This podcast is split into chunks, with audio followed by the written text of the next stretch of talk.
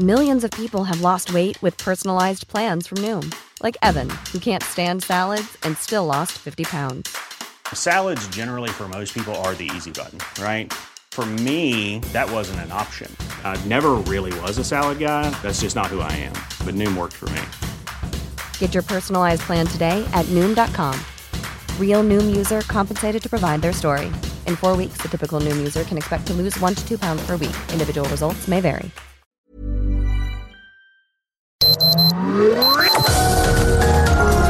Heraldo Media Group presenta Sergio Sarmiento y Lupita Juárez. Información veraz y oportuna con un toque personal y humano. Por El Heraldo Radio, donde la H suena y ahora también se escucha.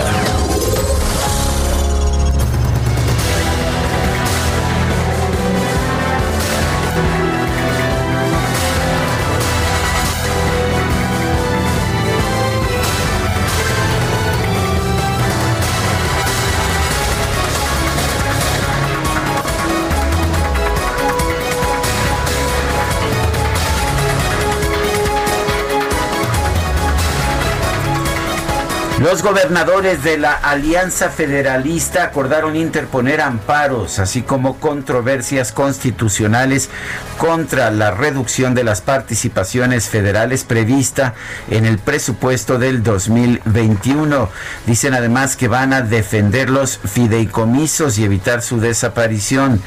Tras asegurar que el diálogo con el gobierno federal no está dando frutos, los gobernadores dijeron que estas acciones legales van a arrancar en los próximos 15 días. Y bueno, pues esto incluirá esto incluirá recursos ante la Suprema Corte de Justicia y ante el Senado de la República. Impugnaremos el artículo cuarto transitorio, dicen, donde se produce el agandalle, ya que hay una reconcentración de los recursos en la Secretaría de Hacienda. Es una agresión al federalismo, eso es lo que dicen los gobernadores de oposición. Son las 7 de la mañana, 7 de la mañana con un minuto. Hoy es martes, martes 13, martes 13. Bueno, pues entonces nos iremos con mucha cautela, si te parece bien Guadalupe Juárez, pero bueno, no se preocupe, quédese con nosotros, aunque sea martes 13, aquí estará bien informado. También podrá pasar un momento agradable, ya que siempre hacemos un esfuerzo por darle a usted el lado amable de la noticia. Escuchamos perfectamente la bolsa de plástico ¿Ah, que estabas abriendo, mi querida. Ay, es que me acaban de regalar un pin del Heraldo que acabo bien. de abrir en este momento y me voy a colocar Sobre en mi solapa. Efectivamente. Oye, martes Para que 13. veas que lo este, vamos a solapar. ¿Me lo vas a solapar? Uy, al que no solaparon fue a Gatel, ¿verdad? Oye, pero decías que es ma- ma- martes 13. Eso es. Y híjole, ¿Qué, ¿qué ni crees? te cases ni qué? Ni te embarques ni de tu casa te apartes. Eh, pero, pero eso es lo de menos, mi querido Sergio. Fíjate ¿Ah, sí? que yo en la mañana puse feliz y luego puse un hashtag martes 13 para asustar ahí, ya sabes, ¿no? Como es un día así como, ya sabes, mucha gente como que le da miedillo, como que es día como entre mala suerte y buena suerte. Y me, di- y me la mató un, un eh, tuitero. Me pone martes 13 de 2020.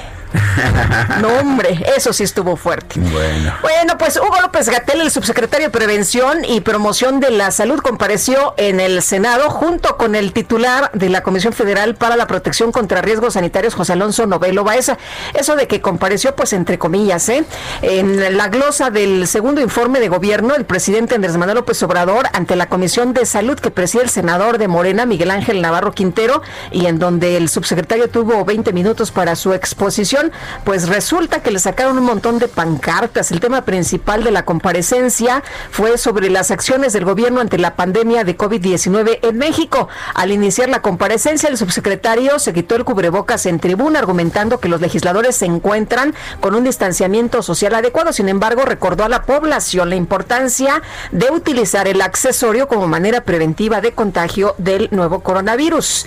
López Gatel dijo que desde que inició la pandemia de COVID-19 se instrumentaron acciones de mitigación para reducir la transmisión, mantenimiento disponibles de las camas hospitalarias y logramos aumentarlas más de cuatro veces. Hizo un recuento de sus acciones, ya sabes, y bueno, por ahí eh, la panista Lili Telles le regaló un bastón para invidentes al funcionario y le dijo que era un eh, virrey, ¿no? Que era estaba daba palos de ciego en esta pandemia y bueno por ahí le empezaron a sacar un montón de, mantas. eh, una de ellas bastante bastante fuerte tenía un montón de, de cráneos y el doctor López Gatel con una sabana tratando de taparlos y se podía leer en esta en esta manta cuántos muertos van los que usted diga, señor presidente. Pues así, así esta comparecencia que tuvo que ser suspendida, por cierto. Yo creo que alguien le dijo ahí al de la Comisión de Salud, pues ya, ya bájalo, ¿no? Ya que no lo estén golpeando tanto. Y bueno, pues resulta que se suspendió la comparecencia del doctor Hugo López Gatel. Ayer se dio a conocer el fallecimiento del doctor Guillermo Soberón.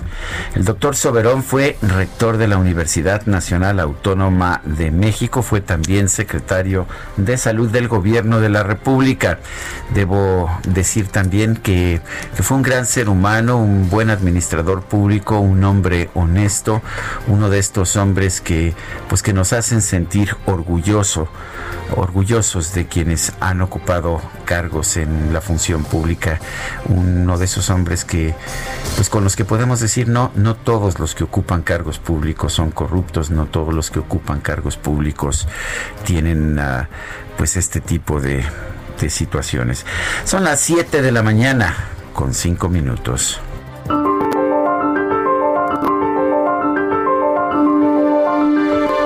Ayer andábamos muy preguntones. Preguntamos dos cosas, hicimos dos preguntas. La primera fue, ¿quién debe ser el nuevo presidente de Morena? 64% dijo que Porfirio Muñoz Ledo, 6.3% Mario Delgado y 29.7% dijo pues cancelen el proceso. Ándale. Ah, era la frase del día primero. Era la frase, sí. Bueno, este, después me voy con la segunda pregunta. Dejan irme por la frase del día. Me parece muy bien. Nada más dame un segundito porque andaba yo ya en otros eh, lugares. A ver, la frase del día cuando son las 7 de la mañana con 6 minutos. Santa Rita Rita, lo que se da no se quita dicho popular. Los penachos. lo que se da y quita con el diablo se desquita, ¿no? Es lo que dicen. Eso dicen. Eso dicen. Bueno, pues andábamos, andábamos con las preguntas, ya dimos la primera de las preguntas que di ayer y ahí recibimos 3.611 votos. Muchísima gente dijo, pues que cancelen todo el proceso. Y también pregunté, y además tú preguntaste algo similar, Guadalupe, ¿está usted de acuerdo en que el gobierno de la Ciudad de México haya retirado la estatua de Colón del Paseo de la Reforma? Aquí la votación mucho más nutrida, 14.642 votos. Sí, 10.9%, no 84.9%, no sabemos 4.2%. Tú tuviste también tus resultados. ¿Cómo eh, ganó el no. El no. ¿Con qué porcentaje? Con eh, ochenta y tantos por ciento. Similar al mío, ¿no? El mío fue más de 84.9%. Si la gente dice, ay, por favor, ¿por qué no eh, se fijan en cosas más importantes? Podemos resolver otros temas, ¿no? Más que borrar la historia, pues está ahí la inseguridad, está el tema de las medicinas eh, para los niños con cáncer. Hay un montón de, de situaciones que pueden resolver antes de andar haciendo otras polémicas. Y esta mañana ya coloqué la siguiente pregunta en mi cuenta personal de Twitter. Arroba Sergio Sarmiento. ¿Debe exigirse la devolución del llamado penacho de Moctezuma? Y bueno, nos dice que sí, 12.6% de quienes responden que no, 39.2%. No es tema, 48.2%. En 36 minutos, 1.306 votos. Las destacadas del Heraldo de México. Itzel González, ¿qué tal? Muy buenos días. Lupita, Sergio, amigos, muy buenos días. Excelente martes, martes 13 de octubre del 2020. Amigos, no se preocupen, si llegamos a la quincena, ya solamente nos faltan dos días. Vamos a aguantar, vamos a superar este martes 13 para llegar al más feliz jueves que va a ser el 15 de octubre del 2020. Lupita, Sergio, amigos, con mucha información que se publica esta mañana en el Heraldo de México. Así que, ¿qué les parece si comenzamos con las destacadas?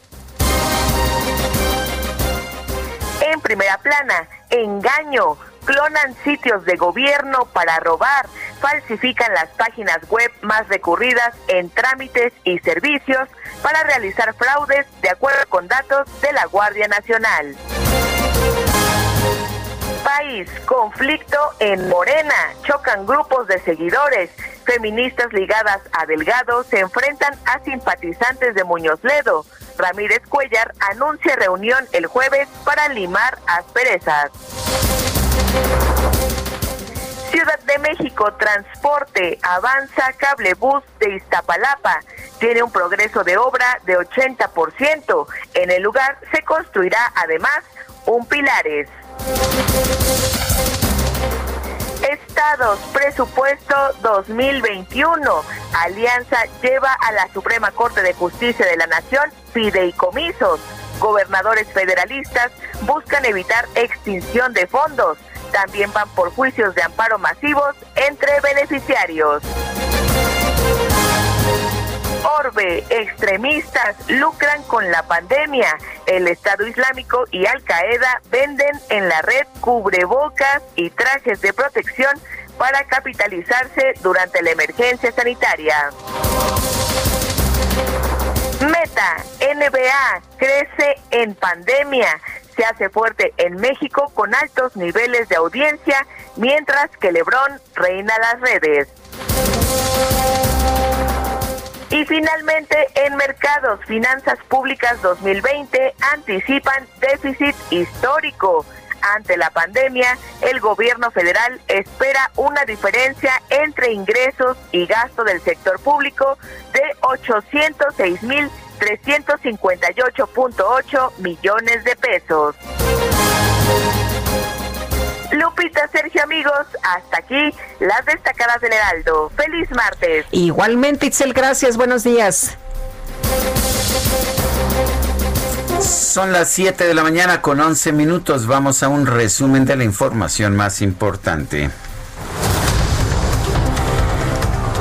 Este lunes el subsecretario de Prevención y Promoción de la Salud, Hugo López Gatel, y el titular de la Comisión de la Comisión Federal para la Protección contra Riesgos Sanitarios, José Alonso Novelo Baeza, comparecieron ante la Comisión de Salud del Senado como parte de la glosa del segundo informe de gobierno del presidente López Obrador.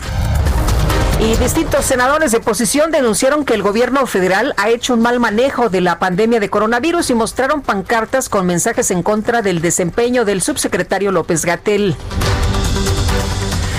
Verónica Delgadillo de Movimiento Ciudadano consideró que López Gatel es un criminal y le exigió presentar su renuncia por ser el responsable de las muertes por COVID-19 en el país. Hoy no hay nada bueno que le podamos reconocer que usted haya hecho bien en el manejo de esta pandemia. Bueno, sí, que se lavó muy bien las manos. Usted se lavó muy bien las manos de ser responsable en el manejo de esta pandemia. Se lavó las manos de su juramento como médico. Y eso, se lo digo, subsecretario, es criminal. Eso lo hace usted un criminal. Mire, criminal es no haber preparado a nuestro país durante los tres meses que tuvo antes de la llegada del coronavirus. Criminal es no haber atendido las recomendaciones nacionales e internacionales de hacer pruebas, pruebas y más pruebas. Bueno, la senadora del PAN, Marta Márquez, responsabilizó al presidente López Obrador, al subsecretario López Gatel y al titular de la COFEPRIS, José Ángel Novelo, por el reciente robo de 37 mil medicamentos oncológicos. Sí, señor presidente Andrés Manuel. Sí, señor comisionado. Sí, señor subsecretario. Ustedes se robaron 37.956 medicamentos oncológicos. Sí, ustedes. Porque así es el servicio público. Porque ustedes decidieron en todos los ámbitos iniciar este desastre con los medicamentos y con esta empresa Novak. La senadora de Morena, Antares Guadalupe Vázquez, calificó a los legisladores de oposición como epidemiólogos de ocasión por hablar del manejo de la pandemia sin los conocimientos necesarios. No tienen la menor idea estos epidemiólogos de ocasión, estos médicos tan prominentes que hoy vienen aquí a decir del remdesivir y demás, no tienen idea de cómo se tiene que hacer una investigación médica para poder utilizar un tratamiento ya con un protocolo establecido. No tienen idea de eso. Y la panista Lili Telles aseguró que el trabajo de baratija del subsecretario López Gatel se ha pagado con muertes de seres humanos y lo acusó de tener ceguera ante la gravedad de la pandemia. Usted y su trabajo de baratija, de cuarta, ha costado más que dinero. Su trabajo, su barato modelo centinela, su incompetencia, su vulgar ambición, su arrogancia y vanidad se han pagado con la muerte de seres humanos. Con todo respeto a los invidentes, con todo respeto a las personas ciegas, empezando por mi propio padre, le voy a entregar su cetro, pequeño virrey del país de las camas vacías y de los muertos en casa. Con su lealtad a ciegas al presidente, usted solo ha dado palos de ciego. Duro el discurso de Lili Telles. Bueno, López Gatel consideró que los legisladores de oposición presentan una disonancia cognitiva porque se enfrentan a una realidad que no es armónica con sus creencias y convicciones ha quedado en contraste una pequeña minoría, un elemento que repetidamente se ha anclado a verdades a medias, distorsiones o francas mentiras, que lo ha ejecutado esta expresión a través de medios sociales, a través de medios de información o a través de los espacios de la República en el gobierno, en la rama legislativa. Disonancia cognitiva. Bueno, pues lo que recuerdo, y la verdad lo recuerdo muy bien, es cuando el doctor López Gatel habló de un escenario catastrófico y dijo que pues habría 60 mil muertos en ese escenario que él veía bastante difícil que llegáramos, pero ya vamos 83 mil 945, más de 20 mil personas muertas, superando este escenario catastrófico. Ante la atención generada por los reclamos de la oposición, el presidente de la Comisión de Salud, Miguel Ángel Navarro, puso fin de plano ya la comparecencia de los funcionarios porque dijo, pues es que no hay condiciones, hombre, no hay condiciones para continuar. Señor secretario, subsecretario, al no ver ya las garantías de una civilidad, le, le, pido por favor me permita suspender la reunión, ya que no hay el comportamiento debido para una comparecencia. Muchas gracias a usted y al doctor Novelo por no haber esas condiciones de pluralidad y de respeto. El reporte de la Secretaría de Salud señala que en México ya hay 821.045 casos de COVID-19 y 83.945 decesos. Bueno, y la Fundación Carlos Slim informó que va a donar 90 millones de pesos adicionales para extender hasta el mes de diciembre la operación de la unidad temporal de COVID-19 en el centro City Banamex. A través de un comunicado, el doctor Sean Conley, médico personal del presidente de los Estados Unidos, Donald Trump, informó que el mandatario dio negativo a una nueva prueba de COVID-19, por lo que ya no puede transmitir el virus. Ahí aquí en la producción dicen, ¿a poco tuvo COVID? No mintió. No, pues eso es lo que dicen los médicos, muchachos. Aquí nosotros nada más decimos lo que pues han dicho de manera oficial las fuentes. Por cierto, como ya no tiene COVID, bueno, pues ya anda otra vez en actividad a todo lo que da el presidente Donald Trump, que reanudó este lunes su campaña electoral rumbo a los comicios del próximo 3 de noviembre con un evento en eh, Sanford, Florida, ante cientos de simpatizantes. El primer ministro del Reino Unido, Boris Johnson, presentó un nuevo sistema de restricciones sanitarias por regiones, dividido en tres fases según la incidencia del COVID-19. Y en España, cientos de personas recorrieron en automóviles las calles de distintas ciudades, incluida Madrid, para protestar en contra del presidente Pedro Sánchez y las restricciones sanitarias impuestas por su gobierno. La directora técnica de la Organización Mundial de la Salud para el Manejo de la Pandemia de COVID-19, María Van Kerkhove, señaló no solo preocupan, señaló que no solo preocupan los casos y las muertes por COVID-19 en el mundo, sino también los efectos secundarios a largo plazo, incluso en pacientes con síntomas leves. Y la Organización para la Cooperación y el Desarrollo Económicos anunció que va a presentar a los ministros de finanzas del G20 un plan fiscal para recaudar 100 mil millones de dólares adicionales al año a fin de impulsar las economías que han sido afectadas por la pandemia de COVID-19. El Instituto Mexicano del Seguro Social informó que en septiembre del 2020 se registraron 113.850 nuevos puestos de trabajo, un crecimiento de 0.6% en comparación con el mes previo. En el año se han perdido más de 700.000 empleos. Y la Fiscalía General de la Ciudad de México confirmó que ya investiga el robo de más de 37 mil medicamentos oncológicos que se encontraban en un almacén ubicado en la alcaldía Iztapalapa. Y el presidente decía que pues estaba muy raro y ciertamente muy raro el tema. El jefe de la oficina de la presidencia, Alfonso Romo, denunció que algunas personas se han hecho pasar por él o por integrantes de su equipo para pedir supuestas aportaciones monetarias o en especie. A través de un video, el ex candidato presidencial Ricardo Anaya denunció que el presidente López Obrador no muestra seriedad al hablar sobre las masacres y a la violencia en México, a pesar de que el número de homicidios es el más alto en 20 años. Los 10 gobernadores que integran la Alianza Federalista anunciaron que van a presentar una acción de inconstitucionalidad ante la Suprema Corte de Justicia en contra de la desaparición de los 109 fideicomisos públicos que fue aprobada por la Cámara de Diputados.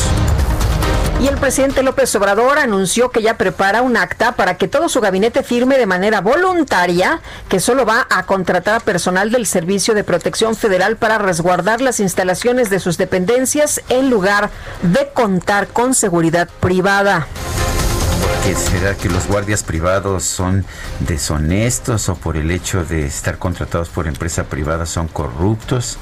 Pues vete tú a saber, parece que es como, como un prejuicio, ¿verdad? Pues me parece que sí, pero fíjate, eh, dice que prepara un acta para que todo su gabinete firme de manera voluntaria. Pues ya, ya dio la instrucción, ¿no? Pues sí. Bueno, y a través de Twitter el presidente informó que le, le pidió a su esposa, Beatriz Gutiérrez Müller, que insista ante el gobierno de Austria para que acceda a prestar a México el penacho de Moctezuma para los festejos patrios del próximo año. Y si lo prestan el penacho, que a propósito dicen que está muy delicado para viajar, ¿lo regresará? ¿O dirá, este, pues no, resulta que aquí se queda? Misión imposible, reconoció el presidente el día de ayer del penacho que ni es penacho ni de Moctezuma. Bueno, en fin, vamos a estar hablando eh, con eh, un poquito más adelante con la historiadora Sofía Guadarrama de este tema. Oye, y el PAN exigió la reinstalación del monumento de Cristóbal Colón sobre Paseo de la Reforma para que no siga tomándose como una cortina de humo ante la ineptitud del gobierno y su intención de manipular la historia con fines políticos. La jefa de gobierno de la Ciudad de México, Claudia Sheinbaum, reiteró que vale la pena abrir el debate de si Cristóbal Colón realmente descubrió América. Vale la pena abrir el debate de si realmente Colón descubrió América o sencillamente llegó a América donde había grandes civilizaciones. Bueno, y ayer en redes sociales decían, mejor vamos abriendo el debate sobre el empleo, sobre la situación económica, sobre los medicamentos, sobre otros temas, no dejen en paz al pasado y ahorita enfóquense a trabajar en los eh, problemas que tenemos aquí, en aquí y en el ahora, en el presente. Las autoridades de los gobiernos federal y de la Ciudad de México se reunieron con representantes del Movimiento Nacional Taxista para establecer una mesa de diálogo a fin de escuchar sus demandas. Un grupo de mujeres militantes de Morena realizó la clausura simbólica de la sede del partido en la Ciudad de México para evitar que el diputado Porfirio Muñoz Ledo pudiera llegar a, pues a la sede, tomarla y autoproclamarse presidente nacional. Eh, dicen que han presentado o que hay denuncias en contra de Porfirio Muñoz Ledo por acoso sexual. El diputado Porfirio Muñoz Ledo anunció la cancelación de su acto de autoproclamación como presidente nacional de Morena y acusó a su contrincante Mario Delgado de estar detrás de la protesta de mujeres en la sede del partido. Por cierto, dijo que si alguien tenía alguna situación de pues eh, por acoso sexual en su contra que fuera y que lo denunciara ante las autoridades correspondientes. Por su parte, Mario Delgado entregó una carta al INE para pedir que se agilice el proceso de desempate en la contienda por la dirigencia, la dirigencia nacional de Morena. Bueno, y en información de los deportes, los Santos de Nueva Orleans derrotaron 30-27 los cargadores de Los Ángeles en el juego de lunes por la noche de la NFL. Mientras que Tampa Bay, los Reyes de Tampa Bay derrotaron, eh, derrotaron, ah, esto fue el domingo, ¿verdad? Eh, no, derrotaron ayer 4 a 2 a los Astros de Houston y los Dodgers, los Dodgers se enfrentaron a los Bravos de Atlanta y fueron derrotados 5 carreras por 1. Son las 7 con 24.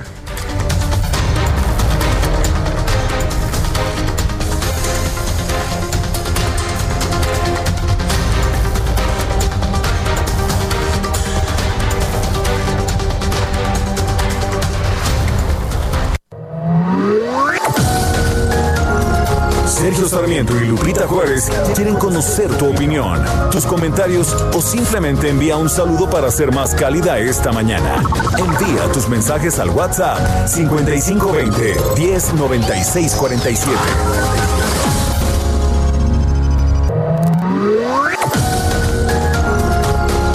Continuamos con Sergio Sarmiento y Lupita Juárez por El Heraldo Radio.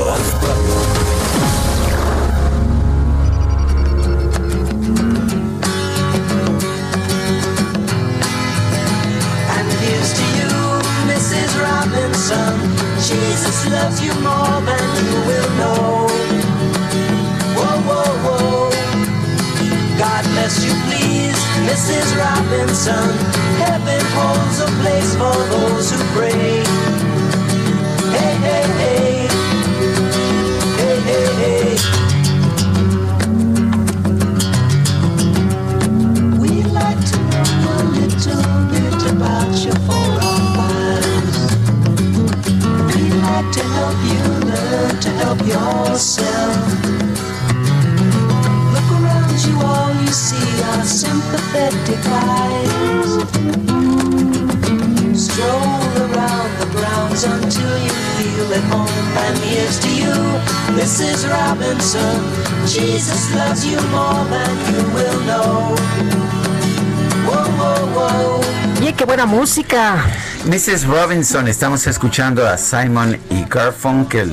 Hoy es cumpleaños de Paul Simon, está cumpliendo 79 años de edad. Este, pues este niño prodigio de los años 60, bueno, ya no es tan niño, pero prodigio sin duda. Mrs. Robinson, que fue la canción de la película El Graduado ya en los años 60, la canción tema. Me gusta mucho, ¿eh? Eh, Me gusta Paul Simon y me gustan mucho Simon y Garfunkel. Ah, Art Garfunkel como, como pareja musical. Tenemos mensajes. Tenemos mensajes, tenemos muchos mensajes.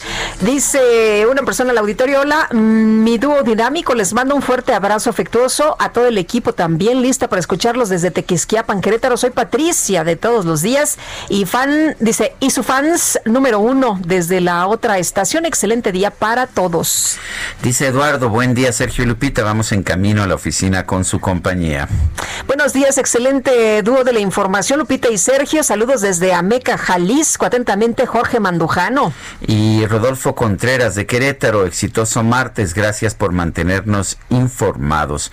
Martes 13 de 2020, qué sorpresas nos irá a traer. Pues, No, así déjelo, así Así déjelo, don. Rodolfo.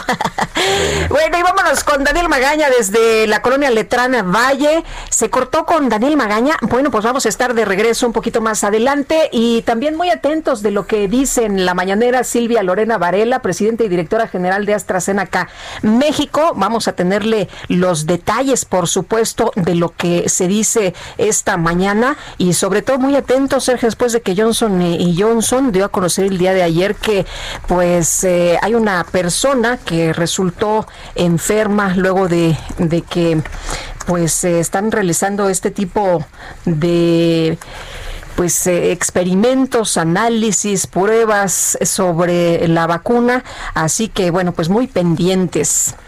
Bueno, vamos con otros temas. Hoy se va a llevar a cabo afuera del Senado de la República la Jornada Nacional en Defensa de la Ciencia, la Dignidad y la Cultura, una protesta contra la eliminación de los fideicomisos. Brenda Valderrama es presidenta de la Academia de Ciencias de Morelos y miembro de la Red Prociencia. Brenda Valderrama, buenos días. Muy buenos días, muchas gracias por darnos espacio. Buenos días. A ver, cuéntenos, ¿qué tanto afecta la cancelación de los fideicomisos a las, al trabajo de la ciencia en México? Eh, La, la investigación científica requiere de recursos públicos para funcionar, sobre todo la- lo que es la formación de, de jóvenes, la formación de investigadores y también la investigación fundamental o en sus primeras etapas. El Estado mexicano siempre ha invertido en ciencia y desde el año 2002 creó un sistema de financiamiento transparente, específico, donde los recursos eran asignados a proyectos de investigación en todas las áreas. Por razones administrativas, este, este, eh, estos fondos se organizaron como fideicomisos porque se requiere inversión transanual. Eh, ahora nos encontramos con la situación en la que se cancelan los fideicomisos, pero no solo eso, sino que se extinguen los fondos. Y eso también nos preocupa mucho. Eh, Brenda, no los escucharon los eh, diputados. Eh, ¿Qué esperan de los senadores? Mira, eh, con los diputados tuvimos mm, una oportunidad que fue en el Parlamento abierto. De hecho, sí nos escucharon los diputados, tanto que el primer dictamen sale a favor de permanecer los fondos. Fue después, cuando lo llevan al Ejecutivo, cuando revierten el dictamen.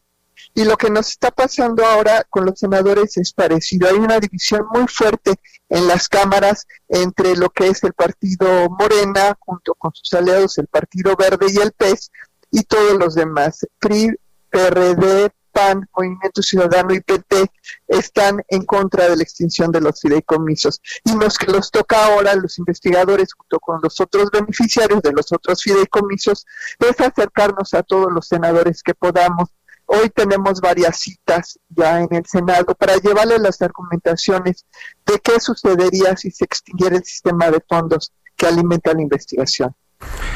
El, es, esta, ¿Qué pasaría si, si simple y sencillamente los fondos vinieran directamente del Ejecutivo, de la Presidencia? Mira, eh, el- cuando al- se programa el presupuesto es con un ciclo anual. Son recursos fiscales, no pueden ser ejercidos antes del primero de enero y tienen que estar devengados para el último día del año. Eso significa que eh, para la investigación el tiempo eh, efectivo en el cual se puede hacer uso de los recursos se reduce a seis meses, porque los recursos nunca llegan antes de marzo-abril y tienen que estar comprobados para diciembre. Y eso pues va en contra del ciclo natural porque nosotros tenemos estudiantes todos los meses, los 12 meses del año, los 12 meses del año hay gasto y sobre todo hay investigaciones que requieren más de un año para poder tener éxito. Brenda, ¿ustedes han eh, conocido, han sabido de que hay mucha opacidad, mucha corrupción, de gente que se ha enriquecido, de gente que le ha querido ver la cara al Estado, que se han apropiado de recursos que no les corresponden? Mira, los 91 fideicomisos de ciencia tienen reglas de operación, tienen manuales de operación, fiscalización de la Auditoría Superior de la Federación y cuando se trata de los mixtos, doble fiscalización, tanto federal como estatal. El margen de maniobra para una malversación es mínimo y sobre todo es imposible que pase sin detectar porque eh, para la asignación de recursos en estos fideicomisos tiene que pasar por menos por tres comités diferentes y uno ratifica las acciones del otro. Es prácticamente imposible sin, sin una red eh, realmente masiva de corrupción que se asigne un solo peso a un proyecto que no haya pasado los filtros académicos. ¿Qué, qué esperanzas hay? Porque finalmente parece que el presidente está pues estableciendo sus reglas y una de las reglas es que todo el dinero debe pasar por sus manos. Eh, ¿Hay alguna esperanza de, de mantener los fideicomisos, por lo menos los científicos? Pues mira, nuestra última esperanza es el Senado. Hoy, eh, como ustedes hicieron el favor de comunicar, hay una concentración no masiva, porque las condiciones sanitarias no lo permiten, pero sí representativa de la comunidad académica. 34 asociaciones y sociedades científicas, 26 centros públicos de investigación y sobre todo las instituciones. Estaremos presentes hoy en el Senado a partir de las 9 de la mañana para hacer eh, de conocimiento público la gravedad de que se extingan estos fideicomisos. Y, y también, si me dan oportunidad, quisiera decirles de cuánto se trata. Estamos hablando de 91 fideicomisos. Esos 91 fideicomisos, desde el 2018 se les dejó de invertir. No se les ha eh, eh, depositado ni un solo peso y también se congelaron. No ha habido una sola convocatoria emitida desde esos fideicomisos. En total son 25 mil millones de pesos.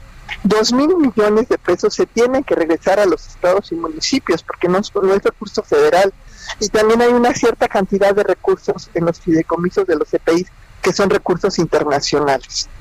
Entonces, eh, de esos 23 mil millones que quedan, el 70% proviene de solo dos fideicomisos, que son los de la Secretaría de Energía, hidrocarburos y sustentabilidad energética. Quiere decir que van a extinguir 89 fideicomisos por solamente 5 mil millones de pesos. La verdad es que es una cantidad que no alcanza absolutamente para nada en el marco del gobierno federal, pero sí destruye la posibilidad de seguir haciendo investigación en México. Pues muy grave, Así ¿no? de sencillo, destruye la posibilidad de seguir haciendo investigación en México. Sí, ¿Es tan fuerte como eso? Así de fuerte. Los, los institutos, los centros de investigación están muy castigados el presupuesto. Tienen recursos de operación, sueldos, eh, algunos gastos básicos, electricidad, agua, mantenimiento, pero no tienen recursos para, para solventar la investigación científica.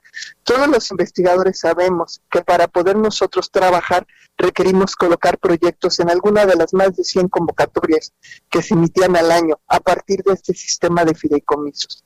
Sin este sistema de fideicomisos, eh, eh, literalmente se queda en inanición la investigación científica en México. Ninguna institución tiene recursos, y menos ahora con tantos recortes, para invertir a los proyectos de investigación. Lo que va a acabar sucediendo es que se va a privatizar la investigación en México. Solamente las, las, las empresas van a poder invertir y van a, a, a meternos en un esquema no solamente de deterioro físico de las instalaciones, de los equipos, de pérdida de talentos, porque los jóvenes, ningún joven sensato va a meterse a trabajar una profesión que no tiene ninguna posibilidad de inversión, y por otro lado, la, la agenda científica la van a empezar a marcar la industria. Bueno, pues Brenda, muchas gracias por platicar con nosotros esta mañana. No, al contrario, muchísimas gracias. Que, que tengan un buen día. Bueno, pues la verdad es que sí es inquietante. Eh, me, recibo un comentario de, de, una persona que ha sido funcionaria pública, que ya no lo es, me dice, lo que dice esta investigadora es correcto. En los comités de los fideicomisos siempre hay funcionarios públicos. Hoy están al mando de AMLO. Si hay corrupción, pues que los acusen y que se les finquen responsabilidades. Y por supuesto si, si hay responsabilidad eh, pues uh, que se que se ejerza la capacidad que tiene la facultad que tiene la fiscalía de pues de exigir este tipo de responsabilidades, pero extinguir los fideicomisos solo tiene solo puede tener como propósito concentrar el poder y el gasto en manos del, go, del gobierno de la República y del presidente de la República. Pues sí, lo que es un error, ¿eh? porque como todo mundo ha coincidido, vamos hacia atrás mientras otros países van hacia adelante en estos y muchos otros rubros. México se va a quedar estancado, va a desaparecer, como nos dice Brenda Valderrama, pues eh, la, la investigación en México. Y bueno, también como ya decía, a ver, ¿cuáles son los incentivos para que un chavo eh, se meta a una de estas carreras? ¿Cuáles son los incentivos para que alguien que ya es eh, científico se quede en México? Es la, la fuga, como decía, ¿no? La fuga de cerebros, como denunciaban el otro día. Oye, y los gobernadores de la Alianza Federalista van a realizar una, van a interponer una controversia constitucional en contra del presupuesto de egresos de la Federación por la extinción de los fideicomisos. Y José Ríos, nos tienes todos los detalles, te escuchamos. Sergio Lupita, buenos días. En efecto, pues la tarde de ayer los 10 gobernadores que integran a la Alianza Federalista anunciaron que presentarán controversias constitucionales ante la Suprema Corte de Justicia de la Nación por la extinción de estos fideicomisos que mencionan y de fondos públicos que afectan tanto a estados como a municipios. Además, los mandatarios informaron que promoverán juicios de amparo masivos para cuidar a los beneficiarios de los 110 fondos eliminados hace una semana por la Cámara de Diputados, aunque falta que lo aprueben pues en la Cámara Alta. En conferencia de prensa, al término de su reunión privada, Martín Orozco, el gobernador de Aguascalientes, y quien fue a asistir al encuentro, explicó que la ruta jurídica que seguirán será el tema financiero con expertos en derecho constitucional. Además, dijo que apoyarán a la senadora Claudia Iris Macé, quien también estuvo en la reunión en la acción de constitucionalidad que analizan presentar por este tema. En voz de Orozco, los aliancistas afirmaron que para 2021 nuevamente tendrán un recorte de recursos y con la excepción de los fideicomisos se verán afectados diversos productores primarios de sus entidades, por lo que la situación se vislumbra complicada. A su decir, dijo que se van hacia una nueva estrategia y el diálogo no se perderá, pero también están conscientes de que para que el diálogo dé resultados tiene que haber voluntad política y pues bueno, por parte de la federación no se está observando. Por su parte, el gobernador de Tamaulipas, Francisco García Cabeza de Vaca, destacó que los fideicomisos no se manejan en la opacidad como se afirmó en la Cámara Baja, pues afirmó que son autónomos y tienen objetivos de apoyos muy precisos. Por último, pues su similar de Coahuila, Miguel Riquelme, consideró que los fideicomisos se convirtieron en el paso de los sexenios como un avance de distribución equitativa y prioridades en diferentes sectores sociales, así como en la atención de problemáticas focalizadas. Ese es el informe que les tengo.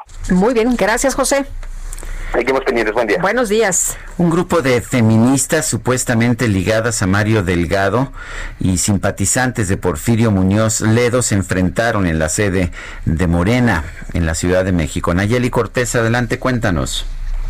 Buenos días, Sergio Lupita. Pues sí, fue ayer alrededor de las nueve de la mañana cuando este grupo de feministas clausuró las oficinas de Morena de la colonia Roma para impedir la toma de protesta como presidente legítimo de Morena de Porfirio Muñoz Ledo, quien ya había anunciado que acudiría a rendir esta protesta.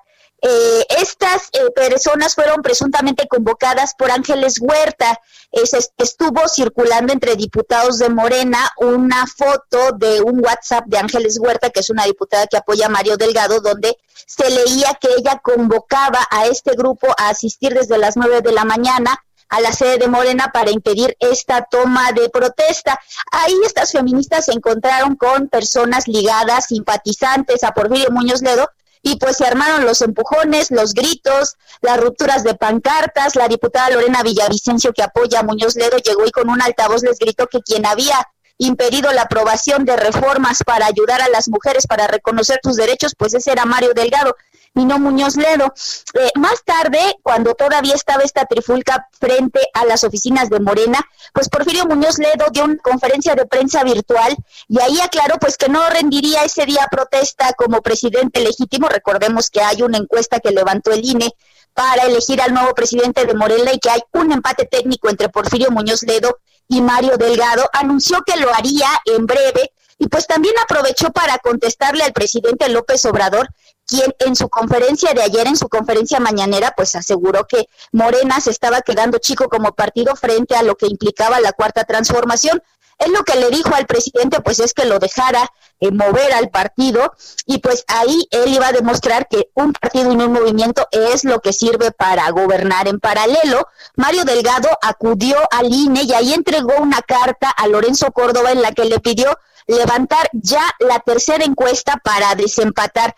Más tarde, Sergio Lupita, Alfonso Ramírez Cuellar dio una conferencia de prensa y ahí anunció pues que para limar asperezas y evitar más confrontaciones entre los grupos y estos dos candidatos a dirigir Morena, pues este jueves se reunirá con ellos y también dejó claro que Morena avala la tercera encuesta como una vía para desempatar y elegir al próximo dirigente de Morena. La, la reunión de este jueves, dijo, tendrá como finalidad que salga quien salga ganador de esa tercera encuesta, pues el CEN de Morena lo respalde y no veamos las descalificaciones, pues que ya tienen a Morena sumido en una crisis desde hace un año que no puede elegir a su nueva dirigencia. Hoy también se prevé, Sergio y Lupita, que el Consejo General del INE sesione para aprobar ya el acuerdo que contiene los detalles sobre cómo se levantará esta tercera encuesta.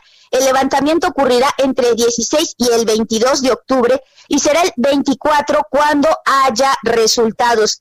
Eh, las empresas que aplicarán esta encuesta eh, se sortearán de entre las mismas que levantaron tanto la encuesta de, reconocimiento como la encuesta abierta, que decretó empate técnico entre estos dos personajes. Lo que tenemos en Morena, Sergio Lupita. Bueno, pues muchas gracias, muchas gracias por esta información, Nayeli. Buenos días. Buenos días. Sí, la encuesta de desempate entre Porfirio Muñoz Ledo y Mario Delgado para definir quién va a dirigir Morena podría resolverse en una semana. Y vamos a platicar con Francisco Abundis, director de Parametría. Francisco, qué gusto saludarte. Buenos días. Buen día, Lupita, Sergio, ¿cómo están? Qué gusto. Bien, Paco. Eh, a ver, cuéntanos, eh, ¿qué tan fiables son las encuestas que se han realizado? Eh, dice Porfirio Muñoz Ledo que, que ha habido un fraude, que se utilizaron para un fraude. Tú que conoces este sistema de encuestas, ¿qué nos puedes decir? Eh, mira, primero creo, eh, Sergio Lupita, que para cualquier observación sobre cómo se procedió, sobre cómo se levantó esta información, primero hay que hacer un, análisis. A mí me parece que es un poco una declaración eh, adelantada y sin mucho conocimiento de lo que hicimos. Eh, de hecho, hubo eh, algunos cuestionamientos desde la primera medición, la medición de conocimiento o de reconocimiento por algunos candidatos porque no obtuvieron el resultado que esperaban. Desde ahí eh, que nos queda muy claro que toda la metodología la tenemos que poner a disposición del público, así se pensó. De hecho, toda medición eh, está hecha para ser auditable y para ser replicable. Ustedes están muy familiarizados con temas como ratings de televisión, ratings de radio, eh, circulación de periódicos, todo eso se audita. Entonces estas mediciones se hicieron eh, de esa manera eh, para que fueran auditables y para que la metodología fuera completamente transparente.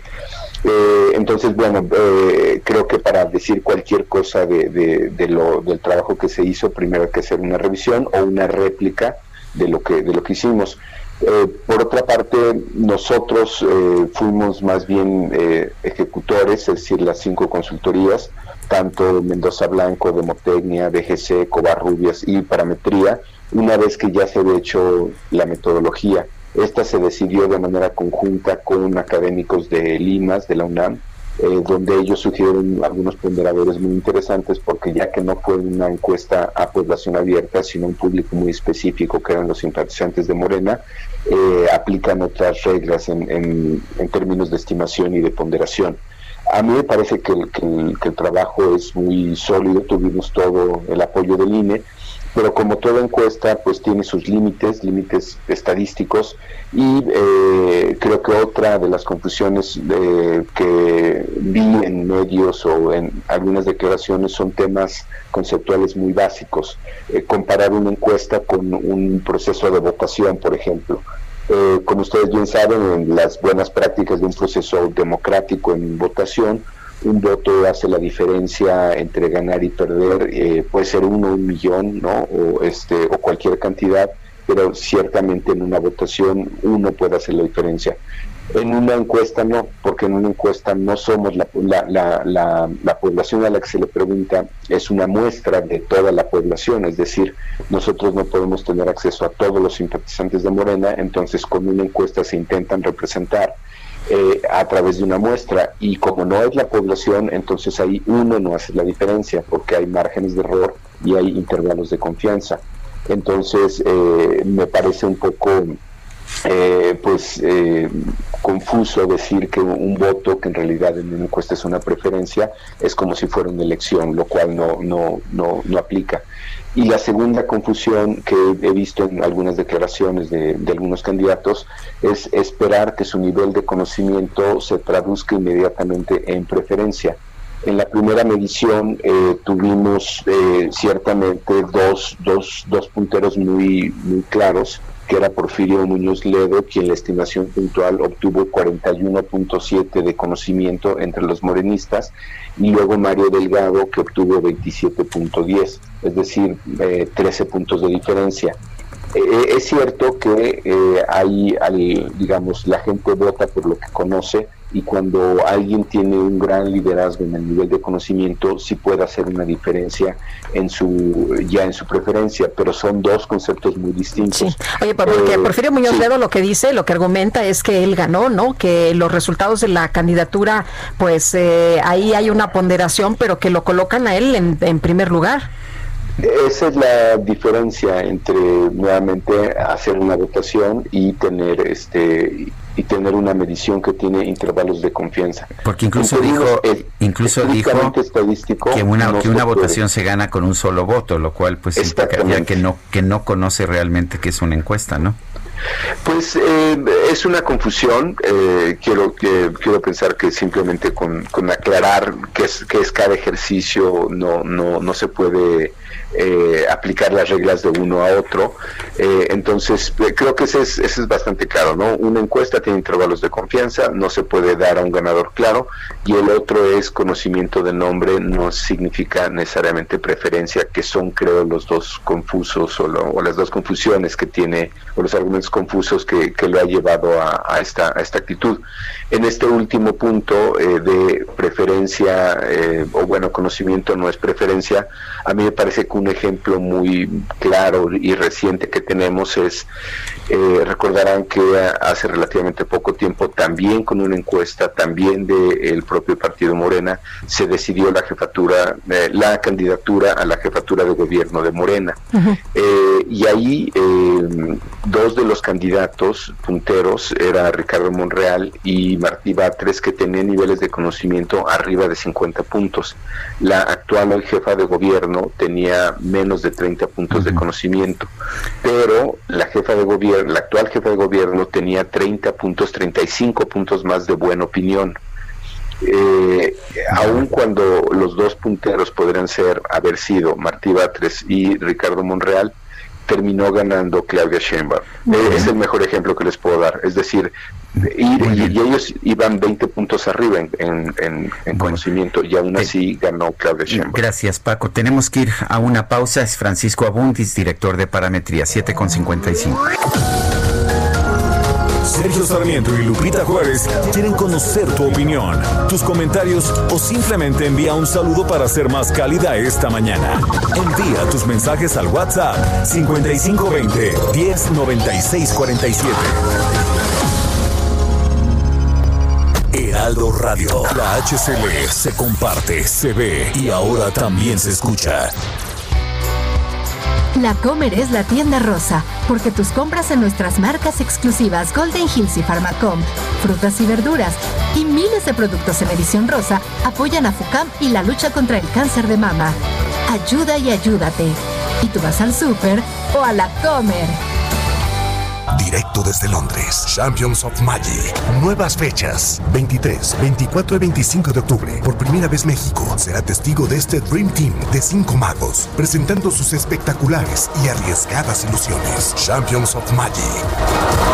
Boletos en www.cinepolisclick.com. Dije, total, voy a ser policía. Le saca uno la verdad a las personas, como sea, de guacanazos, a meterles la macana eléctrica. Éramos los halcones. Creí que era un bebedor social y que podía dejar de beber cuando yo quisiera, ¿no? Y no fue así. Perder familia, tocar un fondo de sufrimiento muy cabrón, de esos delirios visuales, ver cómo me comían las arañas, los alacranes. El mundo de las drogas no es un lugar feliz. Busca la línea de la vida.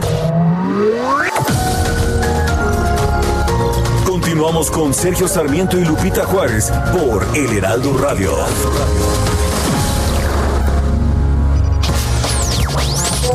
Buenos días, dúo dinámico. Mi nombre es Adrián Herrera y soy taxista de Tultitlán. Quisiera ver si pudiera mandarle un saludo a mi hijo, ya que hoy el día de hoy cumple 14 años. Y pues somos americanistas de corazón. Gracias por su programa. Hello, darkness, my old friend. I've come to talk with you again.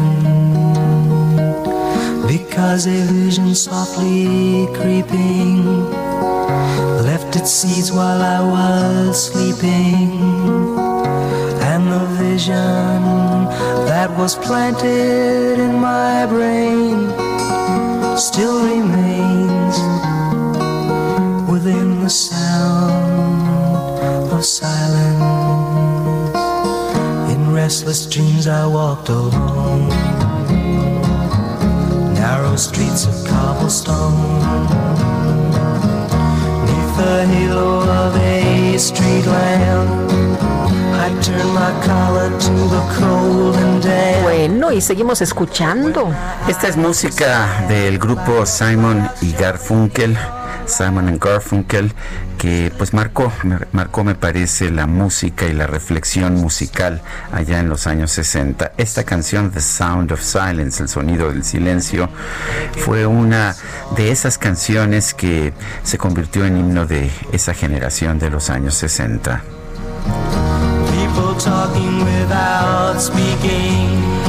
Y tenemos mensajes esta mañana. Mario, es cierto, Morena no necesita Muñoz Ledo, pero tampoco a ti, son una vergüenza, la verdad. Tu caso es triste, se sabe que ya te pandea la lealtad y encima gustas colgarte del nombre de López Obrador para hacerte publicidad. Tristísima dirigencia, se viene la que sea. Amy a Morena no es capaz de generar y seguir un proceso democrático interno y así quieren seguir gobernando al país. Son oscuridad de su casa y de la calle. Saludos cariñosos. Y Carlos Irving Rojas dice, cierto, no necesita Morena personajes. Saludos de The Walking Dead. Emiliano Nafarrate, que, que, aparecieron, que aparecieron miles de medicamentos oncológicos, he venido argumentando que no hay escasez de medicinas, que es una campaña del presidente para lograr apoyo a la creación de su propia distribuidora de medicinas. No ha podido lograrlo, no tuvo capacidad. Y vámonos al clima. El pronóstico. Patricia López, ¿qué nos espera? Cuéntanos, buenos días. Hola, buenos días. Soy Lupita. Los saludos desde el Servicio Meteorológico Nacional y les comento que para este día se pronostican lluvias puntuales muy fuertes en Veracruz, Oaxaca, Chiapas y Quintana Roo, además de lluvias puntuales fuertes en Baja California Sur, Nayarit, Jalisco, Michoacán, Tamaulipas, San Luis Potosí, Querétaro, Hidalgo, Puebla, Tabasco y Campeche. Además, también se pronostica viento de componente norte con rachas de 60 a 70 kilómetros por hora en el istmo Golfo de Tehuantepec. Estas lluvias y estos vientos son ocasionados por el frente frío número 6, que se localizará sobre el norte y noreste del territorio nacional, interaccionará con un canal de baja presión que se extenderá sobre el occidente del Golfo de México, la onda tropical número 40 que recorrerá el sur del país en combinación con el ingreso de humedad de ambos océanos y una zona de baja presión con potencial ciclónico al sur de las costas de Baja California Sur. Para la Ciudad de México se pronostica incremento de nublados durante el día con probabilidad de lluvias e intervalos de chubascos una temperatura máxima estimada de 24 a 26 grados centígrados y una temperatura mínima para el día de mañana de 13 a 15 grados centígrados. Este sería el pronóstico.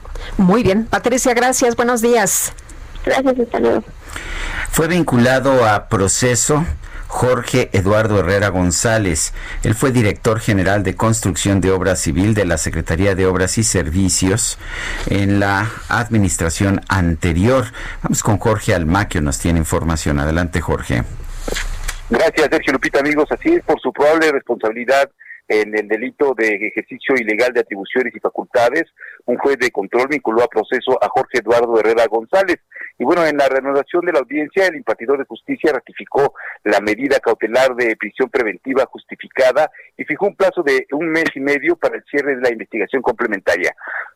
El ex servidor público, junto con Enrique Takahashi Villanueva, exdirector de licitaciones de obras públicas, y Gerardo Báez Pineda, exdirector general de construcción de obras para el transporte, contrataron de manera indebida a empresas privadas para la demolición de edificios afectados por el sismo en las alcaldías Benito Juárez y Coyoacán, el sismo del año 2017, de acuerdo con la indagatoria integrada por la Fiscalía para la Investigación de los Delitos Cometidos por Servidores Públicos, se otorgaron contratos por más de 12 millones y más de 3 millones de pesos a dos empresas de la construcción.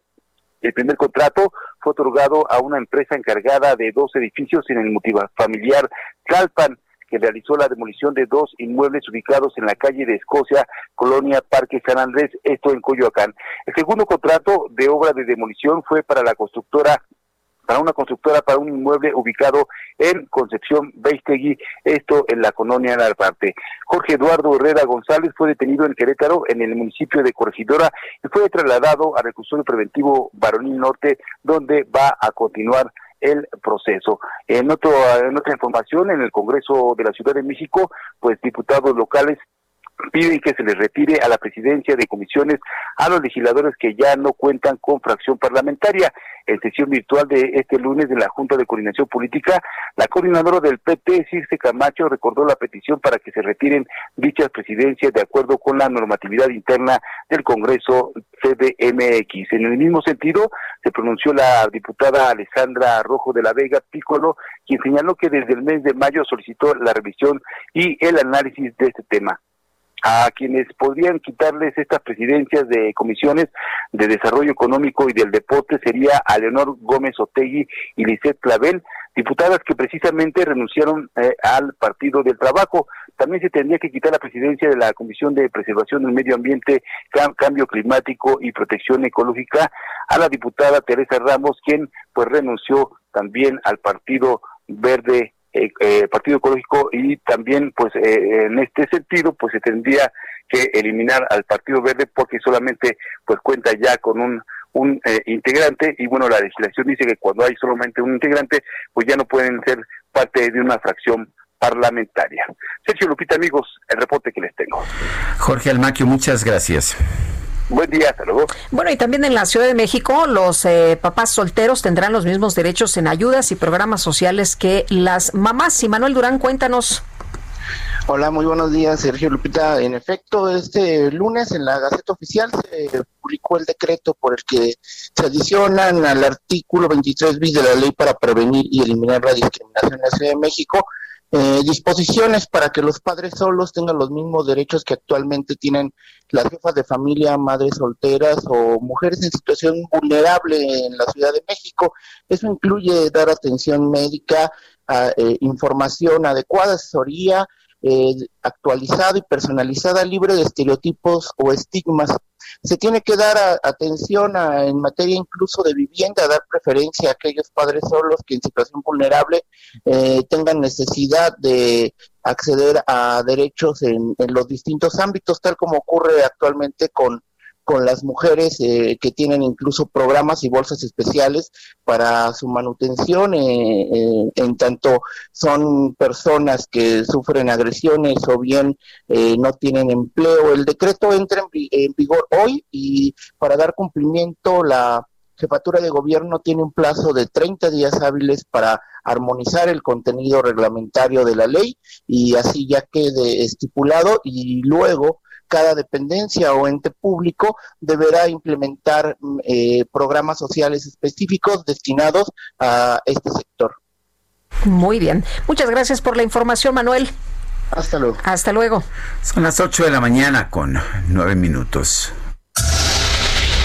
El Químico Guerra con Sergio Sarmiento y Lupita Juárez. Químico Guerra, ¿cómo estás? Buenos días. Buenos días, Sergio. Buenos días, Lupita. Buenos Bueno, todos días. estamos, eh, atentos, ¿verdad? De esta vacuna que se está generando. Uno de los eh, eh, métodos, digamos, para eh, liberarlas es comprobar su inocuidad, el que no tengan efectos secundarios. Y un- uno de los eh, sueños precisamente de todos los farmacólogos es cómo crear medicinas, cómo crear vacunas, cómo crear eh, terapias que no tengan efectos secundarios. El sueño de los investigadores y de los médicos en general. Pues fíjense que hoy investigadores de la Universidad de Virginia publican, eh, y liderados por el doctor Julius Few, un trabajo desde un, mi punto de vista que es trascendental, en donde describen una novedosa técnica para crear medicamentos más seguros y sin efectos secundarios. Una nueva técnica para dar en el blanco a moléculas dentro de las células. Se esperan grandes beneficios en la lucha contra el cáncer, por ejemplo, el autismo, el Alzheimer, entre otras. Shu y sus colegas han encontrado la manera para manipular moléculas de compartimiento en compartimientos dentro de células individuales.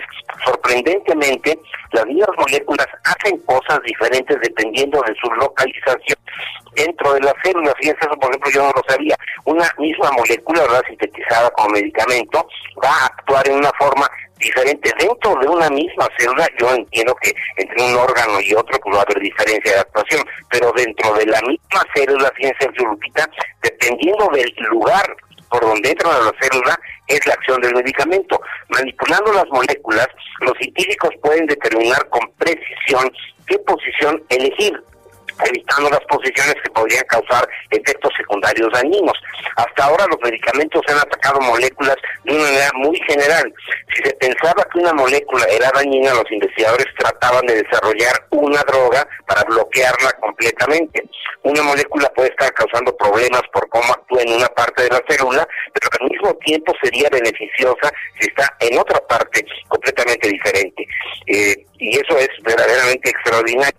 Ahora, en vez de tratar torpemente de bloquear una molécula sin importar las muchas funciones que desempeñan, los médicos pueden atacar una molécula específica que realiza una función específica en un sitio específico dentro de una célula. Esto adiciona un nivel de precisión al concepto de medicina personalizado extraordinario. Y estamos en el lugar, Sergio Lupita, por eso lo quería yo eh, comentar, porque mucha gente está pues que todo mal, ¿verdad? Y que eh, le tienen dudas a la farmacología, etcétera. Aquí vemos avances significativos que pueden significar un salto cuántico en las terapias del futuro para todos nosotros, Sergio Lupita.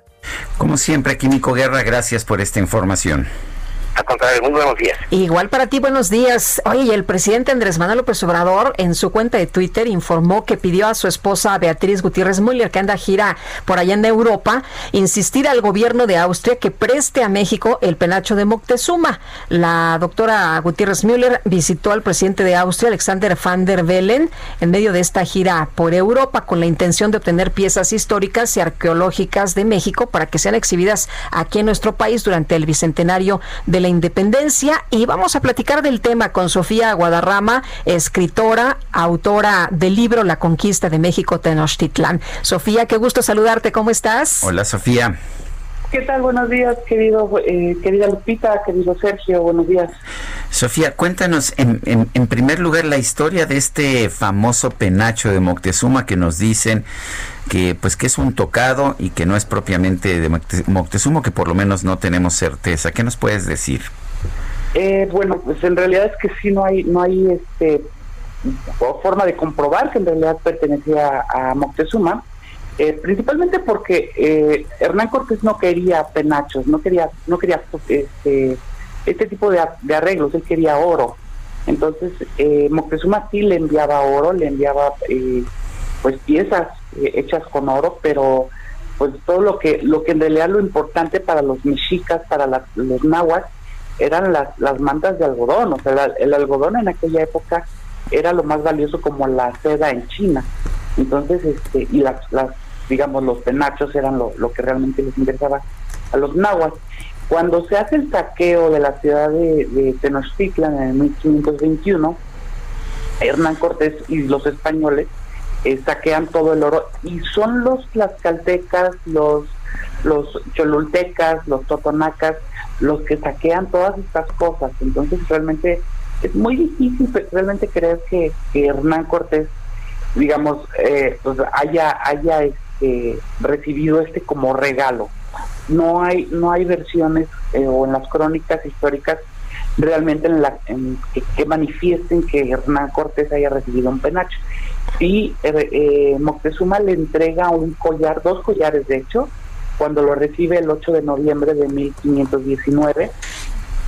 Pero, pero, o sea, eso es, digamos, de los que están narrados en los libros de historia, no el penacho como tal. Y por otra parte, el penacho es muy probable que ni siquiera haya sido un penacho, haya sido más bien una capa. Uh -huh. eh, esta pieza es, es una pieza hecha con 500 hojas de quetzal, 500, perdón, 500 este, plumas de quetzal. Recordemos que las, las plumas largas, las más largas, solamente eh, son de la, la pluma de la cola y el quetzal pues tenía aproximadamente dos y tres plumas nada más en la cola, las más largas, ¿no? Y las demás, las plumas chiquititas, las azules que están en la parte de abajo, son de aproximadamente 200, 600, eh, 6.800 plumas de cotinaje, cotinga, perdón, el pájaro este, un pajarito chiquito, ¿no? 2.000 hojas de platalea y, perdón, plumas, y 390 plumas de piaya. Es decir, Sofía, que, que esto pudo haber pertenecido, como lo señalan en algunos eh, eh, reportes, a un sacerdote, no necesariamente a Moctezuma. De hecho, mira, hay otra cosa que, que la gente está olvidando. Cuando Hernán Cortés llega a, a México Tenochtitlan, eh, Moctezuma los hospeda en el Palacio de Axayacatl. En realidad no le llamaban el Palacio de Axayacatl, le llamaban las casas viejas. El Palacio de Moctezuma eran las casas nuevas. En el Palacio de Axayacatl había un, una bóveda que llamaban el Teocalco, la casa de Dios. Moctezuma Xocoyotzin, antes de recibirlos, mandó cerrar la, una pared, o sea, digamos, este, bloquear una pared en la que estaba la entrada al Teocalco, es decir, eh, que es lo que, lo que Hernán Cortés, eh, cuando están hospedados, te dan cuenta que hay una pared que es más nueva que las otras. Y entonces empiezan a destruir este muro y, este, y al derribarlo encuentran un tesoro. Y es lo que Hernán Cortés llamaba el tesoro de Moctezuma. Pero en realidad no era el tesoro de Moctezuma, no más bien eran las joyas, los penachos, las vestiduras de los tlatoanis anteriores los tlatoque, en, en náhuatl del plural de tlatoani, ¿no? Entonces, Hernán Cortés encuentra este, esta bóveda, el teocalco, y empiezan a saquear esta bóveda y le empiezan a quitar las, piezas de oro a los penachos. O sea, realmente hicieron una masacre de, penachos ahí estas personas. Y este, y bueno, los brazaletes, las diademas, las, las orejeras, este, todos estos objetos que usaban les empezaron a quitar eh, las piezas de oro y ya luego hicieron los lingotes. que intentaron llevarse en la noche de la huida, eh, que conocemos hoy como la noche triste, ¿no? Pero en realidad es muy probable que este penacho haya salido del Teocalco, que es eh, la casa de, de Dios, es donde se guardaban las pertenencias de los platoanis difuntos. Ahora, si, si supiéramos preservar en México, me imagino que tendríamos museos completos, ¿no? pues mira, desafortunadamente este gobierno le recortó el presupuesto al INE en un 75% y dejó solamente con, lo dejó con solamente 15 millones de pesos, lo cual afectará la operación de 194 zonas arqueológicas 162 eh, museos y 515 eh, monumentos. Entonces yo creo que por ahí no hay un realmente un interés del gobierno por por, este, por preservar la cultura de los pueblos indígenas o los pueblos originarios como tanto se, se. Yo creo que sería la, la idea más, bueno, sería un grave error traer este penacho porque este, científicos han, han dicho que simplemente el mover ese penacho de su lugar tantito ya, ya lo lo destrozaría. Entonces, imagínate un viaje en avión, eh, pues no, no, llegaría deshecho, ¿no? Está mejor en Austria. Bueno, pues oh, eh, la verdad es que hubo muchos, sé que hubo muchos tocados y, joyas que estaban en México, además de, de, estas que mencionas que fueron saqueadas por los conquistadores, pero el hecho es que no han, no han sobrevivido en nuestro país y en cambio tengo entendido que este, pues que este penacho o capa o lo que sea o tocado se encuentra en muy buenas condiciones después de 500 años. Sí, y, bueno, este, realmente en, México también hay museos que cuidan las piezas arqueológicas. De hecho, el problema que tiene México es que tiene almacenes llenos de piezas arqueológicas que ya no caben en los museos.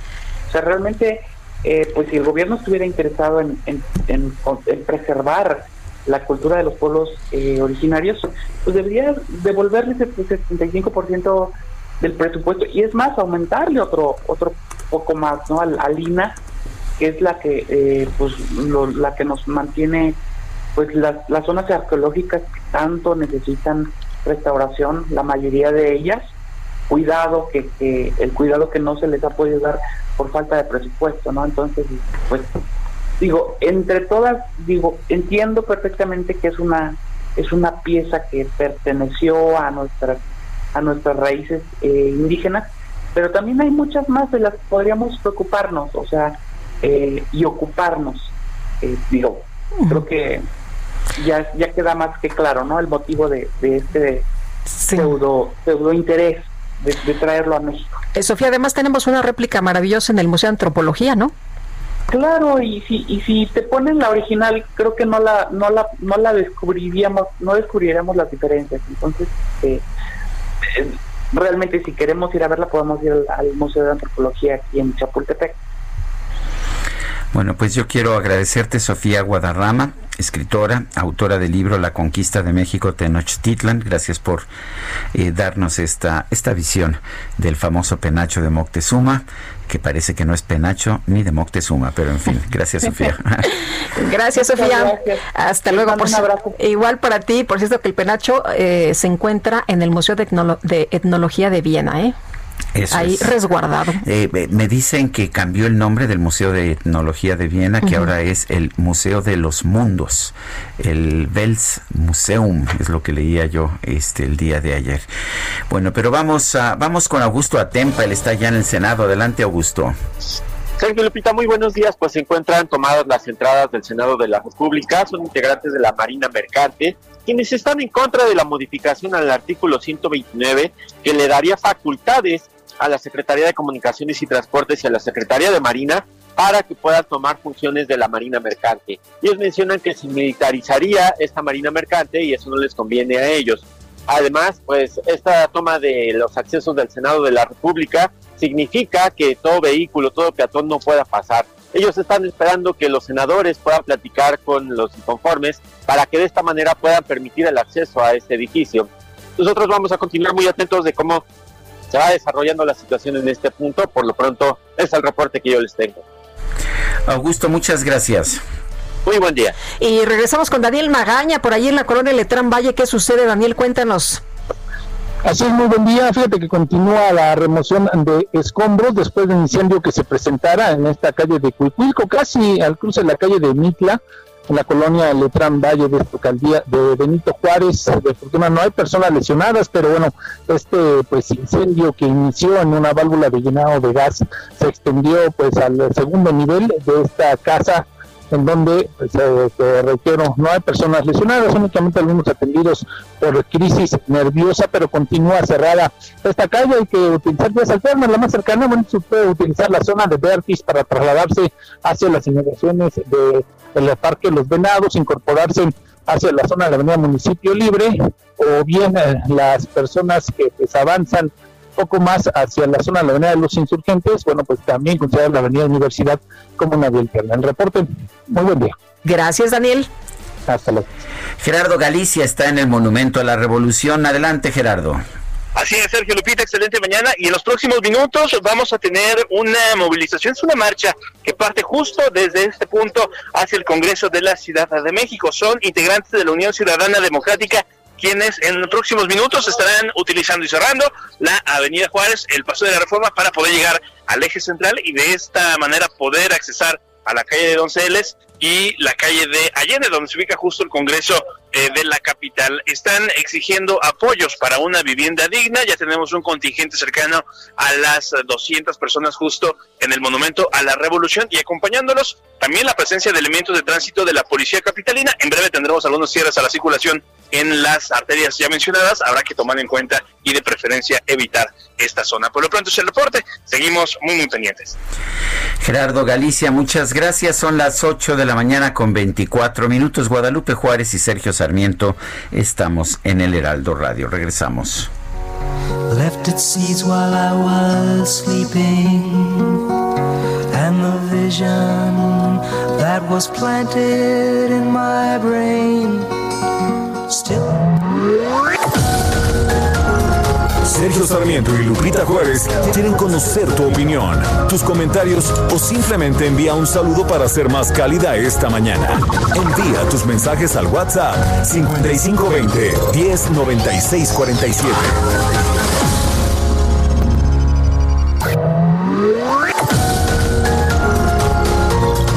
Continuamos con Sergio Sarmiento y Lupita Juárez por El Heraldo Radio. Jaque Mate con Sergio Sarmiento.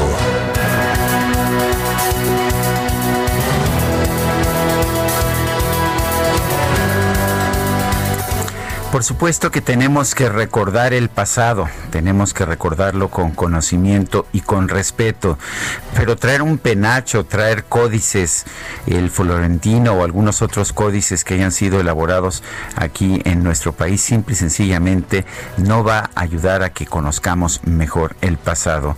La verdad es que el famoso penacho de Moctezuma, que quizás no sea penacho ni siquiera de Moctezuma, ha sido maravillosamente preservado en Austria durante 500 años.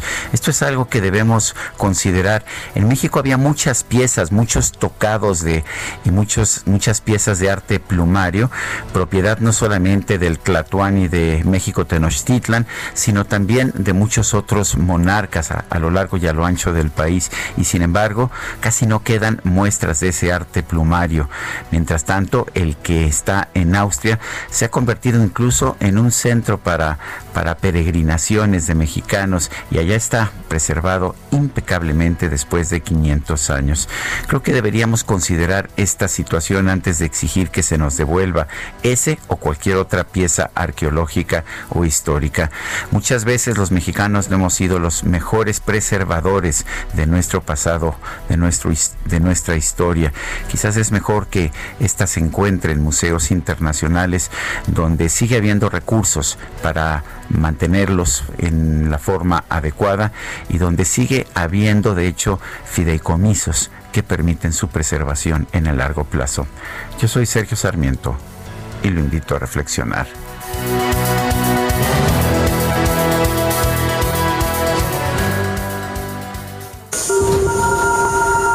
Reporte en Metro con Palmira Silva. Hola Palmira, buenos días. Lupita, un saludo, Sergio, auditorio. A esta hora registramos afluencia moderada en la red con un intervalo aproximado de paso entre trenes de 3 minutos en las líneas 1, 2 y 9 y de 4 minutos en las líneas 3, 7, A y B. Les recomendamos anticipar su salida. También les recordamos que la estación Zócalo continuará cerrada hasta nuevo aviso. Al viajar en metro, continúen extremando medidas de higiene, siempre utilizando correctamente el cubrebocas en todos sus traslados. Esta es la información por el momento. Que tengan un excelente martes. Palmira, muchas gracias. Gracias a ustedes, hasta luego. Buenos días. Y ayer falleció don Guillermo Soberón, el doctor Guillermo Soberón Acevedo. Él fue rector de la Universidad Nacional Autónoma de México, fue también secretario de Salud, el creador del Instituto Nacional de Enfermedades Respiratorias. Eh, la verdad es que tenía 94 años, pero fue uno de estos personajes que nos han marcado, que marcaron la trayectoria de, de nuestro país. Fue el primero de estos rectores y secretarios de salud. Juan Ramón de la Fuente fue el otro, me parece importante eh, recordarlo. Bueno, y el otro también, eh, el doctor José Narro. Bueno, pues eh, el, el, doctor, uh, el doctor Soberón fue uno de estos hombres que logró que los mexicanos tengan el derecho a la salud garantizado en el artículo cuarto de la Constitución.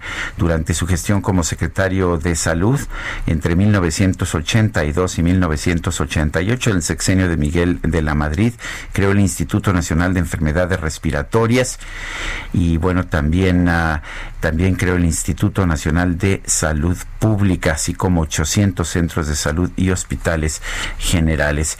Eh, también uh, impulsó los días nacionales de vacunación contra la poliomielitis que ayudaron a erradicar la enfermedad.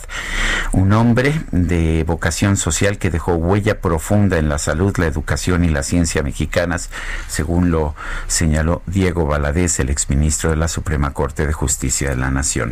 Bueno, y por otra parte, fíjense que pedirá la UNAM esta medalla Belisario Domínguez para Mario Molina, el homenaje de la UNAM al Premio Nobel de Química Mario Molina, fallecido el pasado 7 de octubre, reivindicó las ciencias antes del desdén que afrontan y bueno, por lo pronto, por lo pronto, pues aquí lo que estamos viendo es que el científico mexicano pues podría ser uno de los eh, nominados a ver si efectivamente se le otorga esta medalla Belisario Domínguez.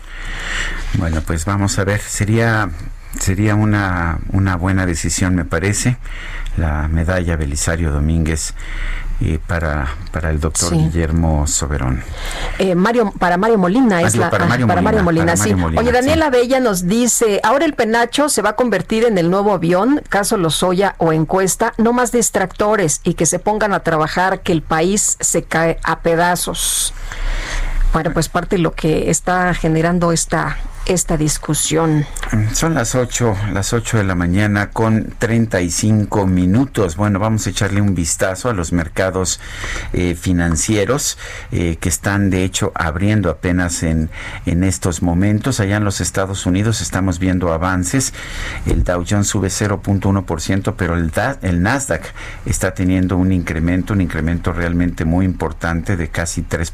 3% es lo que está subiendo el Nasdaq. El dólar se ubica en 21.70 pesos por dólar en estos momentos en ventanillas bancarias, 21.70, mientras que en los mercados al mayoría internacionales es 21.31. Esa es, esa es la, la situación que prevalece en estos momentos en los mercados ah, financieros internacionales. Bueno, y taxistas se manifestaron en Guadalajara para pedir mayor regulación a plataformas. Y Nayeli Mariscal, no nada más aquí en la Ciudad de México. Cuéntanos.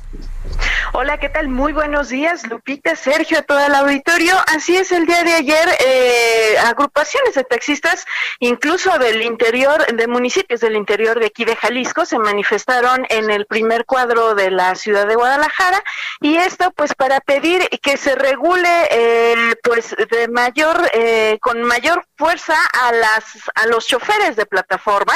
Y es que dicen que mientras que a ellos se les han pedido el cumplir con medidas sanitarias e incluso en algunos sitios o agrupaciones de taxis han reducido también la circulación, las plataformas continúan brindando el servicio de manera regular, además de que también dicen hay algunos que tienen más de 30 años de ser taxistas y todavía no han logrado obtener el permiso justamente para ser dueños de su propio vehículo, de su propio taxi. Sin embargo, en las plataformas, pues solamente con un eh, permiso de chofer particular se les permite circular y ofrecer este servicio, lo cual com- comentan sería una competencia desleal y estuvieron pues justamente en las calles, estuvieron bloqueando algunas eh, pues algunas vialidades y también en el Congreso del Estado eh, acudieron a entregar este pliego petitorio dirigido al gobernador Enrique Alfaro Ramírez y también eh, pues al secretario de Transporte aquí en el Estado, pero a los eh, legisladores les pidieron justamente poner atención en toda esta serie de peticiones que como bien dices Lupita, pues se replica la manifestación a la que tuvieron justamente el día de ayer en la Ciudad de México y en otros lugares del país en donde se está pidiendo eh, lo mismo que se regule justamente a los servicios de plataforma. Así es que pues estaremos también muy al pendiente qué es lo que hacen los diputados con este pliego petitorio si es que realmente les prestan atención y ponen eh, pues mayores normas a estas plataformas. Esa es la información. Muy bien, muchas gracias, Mayeli. Hasta luego, Buenos día. días. En el Estado de México, el PAN va a presentar una iniciativa para que las apps de transporte cumplan los mismos requisitos que los taxis concesionados. Leticia Ríos, adelante, cuéntanos. ¿Qué tal, Sergio? Buenos días. Efectivamente, la bancada del Partido Acción Nacional presentará una iniciativa ante el Pleno del Congreso local para que el servicio de transporte privado a través de aplicaciones electrónicas en el Estado de México cumpla los mismos requisitos que los taxis concesionarios, ya que brindan el mismo servicio. Luego de que este lunes cientos de taxistas del Edomex eh, y otras entidades se manifestaron en contra de aplicaciones como Uber y Vive, el diputado Javier González Cepeda señaló que este martes presentará su iniciativa en la que busca eh, regular a quienes prestan el servicio a través de dichas aplicaciones. Dijo que la propuesta contempla que las personas físicas o morales que otorgan este servicio sean inscritos dentro del registro estatal de transporte público, además de cumplir los requisitos establecidos para los concesionarios, como la tramitación de la licencia correspondiente de operador de servicio, así como la aportación de un tarjetón. El legislador señaló que la regulación del transporte del Edomex es una tarea compleja y que existe un censo, no existe un, cen- un censo por parte de las autoridades de movilidad sobre el número de unidades que trabajan mediante aplicaciones en el Estado de México. Destacó que actualmente la entidad eh, pues es la primera del país con mayor registro de robos y asaltos en el transporte público, por lo que es necesario establecer mecanismos para la seguridad de los usuarios. Esta es mi información. Bueno, pues muchas, muchas gracias por esta información, Leticia. Muchas gracias, buenos días. Buenos días. El subsecretario de Prevención y Promoción de la Salud, Hugo López Gatel, compareció ayer ante la Comisión de Salud del Senado de la República. Bueno, se suspendió la comparecencia, ¿eh? Pero vamos a platicar de lo que ocurrió ahí, de las posiciones que presentaron los diferentes legisladores. Alejandra Reynoso, integrante de la Comisión de Salud del Senado de la República, gracias por platicar con nosotros esta mañana. ¿Qué tal, Lupita? Sergio, muy buenos días. Hola, eh, senadora, cuéntenos cómo fue esta esta comparecencia. Eh, tengo entendido que fue bastante ríspida y finalmente se suspendió, pero ¿cómo la vio usted? Pues mira, lo que nosotros primero esperamos es que hubiera respuesta, Sergio. Eh, eh, recordemos la reunión anterior con el subsecretario en el mes de mayo, donde tampoco quiso responder nada. Ahora, los cuestionamientos que se le hacían en torno a las vacunas para niñas y niños, y no me refiero a la vacuna del COVID, sino al programa de vacunación que ha sido deficiente este, en, en los últimos años. Nos referimos también al por qué no permitir el medicamento que ha dado resultados en más de 40 países, como el Remdesivir, le cuestionamos el por qué no resistirse a aplicar más pruebas y ha sido la recomendación de la OMS todavía hace poco más de un mes que dijo que estaba subestimada la pandemia en nuestro país. O sea, y lo que esperábamos era respuestas, era que pudiera darnos argumentos. Y ciertamente cuando se suspende, la, la, comparecencia, hay que decirlo, es en la ter tercera intervención del secretario, cuando ver, no va a responder cuando nos remite, si tenemos dudas en torno a la pandemia, que veamos sus vespertinas, y la comparecencia es para ir a responder al Senado, es para responder los cuestionamientos, pero no ha entendido eh, eh, lo que significa el poder legislativo, y el subsecretario sí creo que... Eh, pues que hay una soberbia que no le permite dar respuesta y ya no digo, pues a nosotros, a los legisladores, los exsecretarios le presentan alternativas, tampoco quiere escuchar, tampoco quiere ver. Eh, eh, cada que alguien opina diferente a él es un adversario y, y así no debería de ser. De hecho, ayer lo que dijo es que había una disonancia cognitiva, ¿no? Que los legisladores se enfrentaban a una realidad que no era armónica con sus creencias y sus convicciones.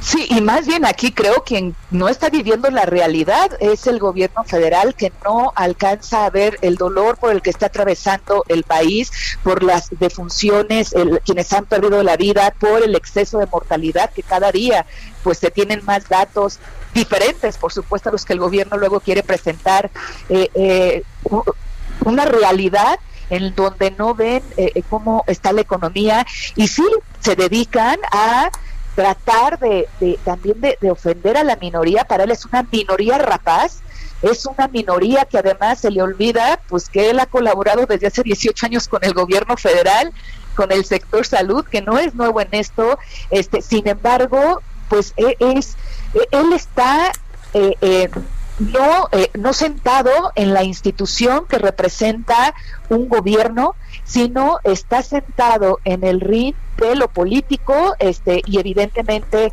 desde un mundo que no es la realidad de lo que el país vive.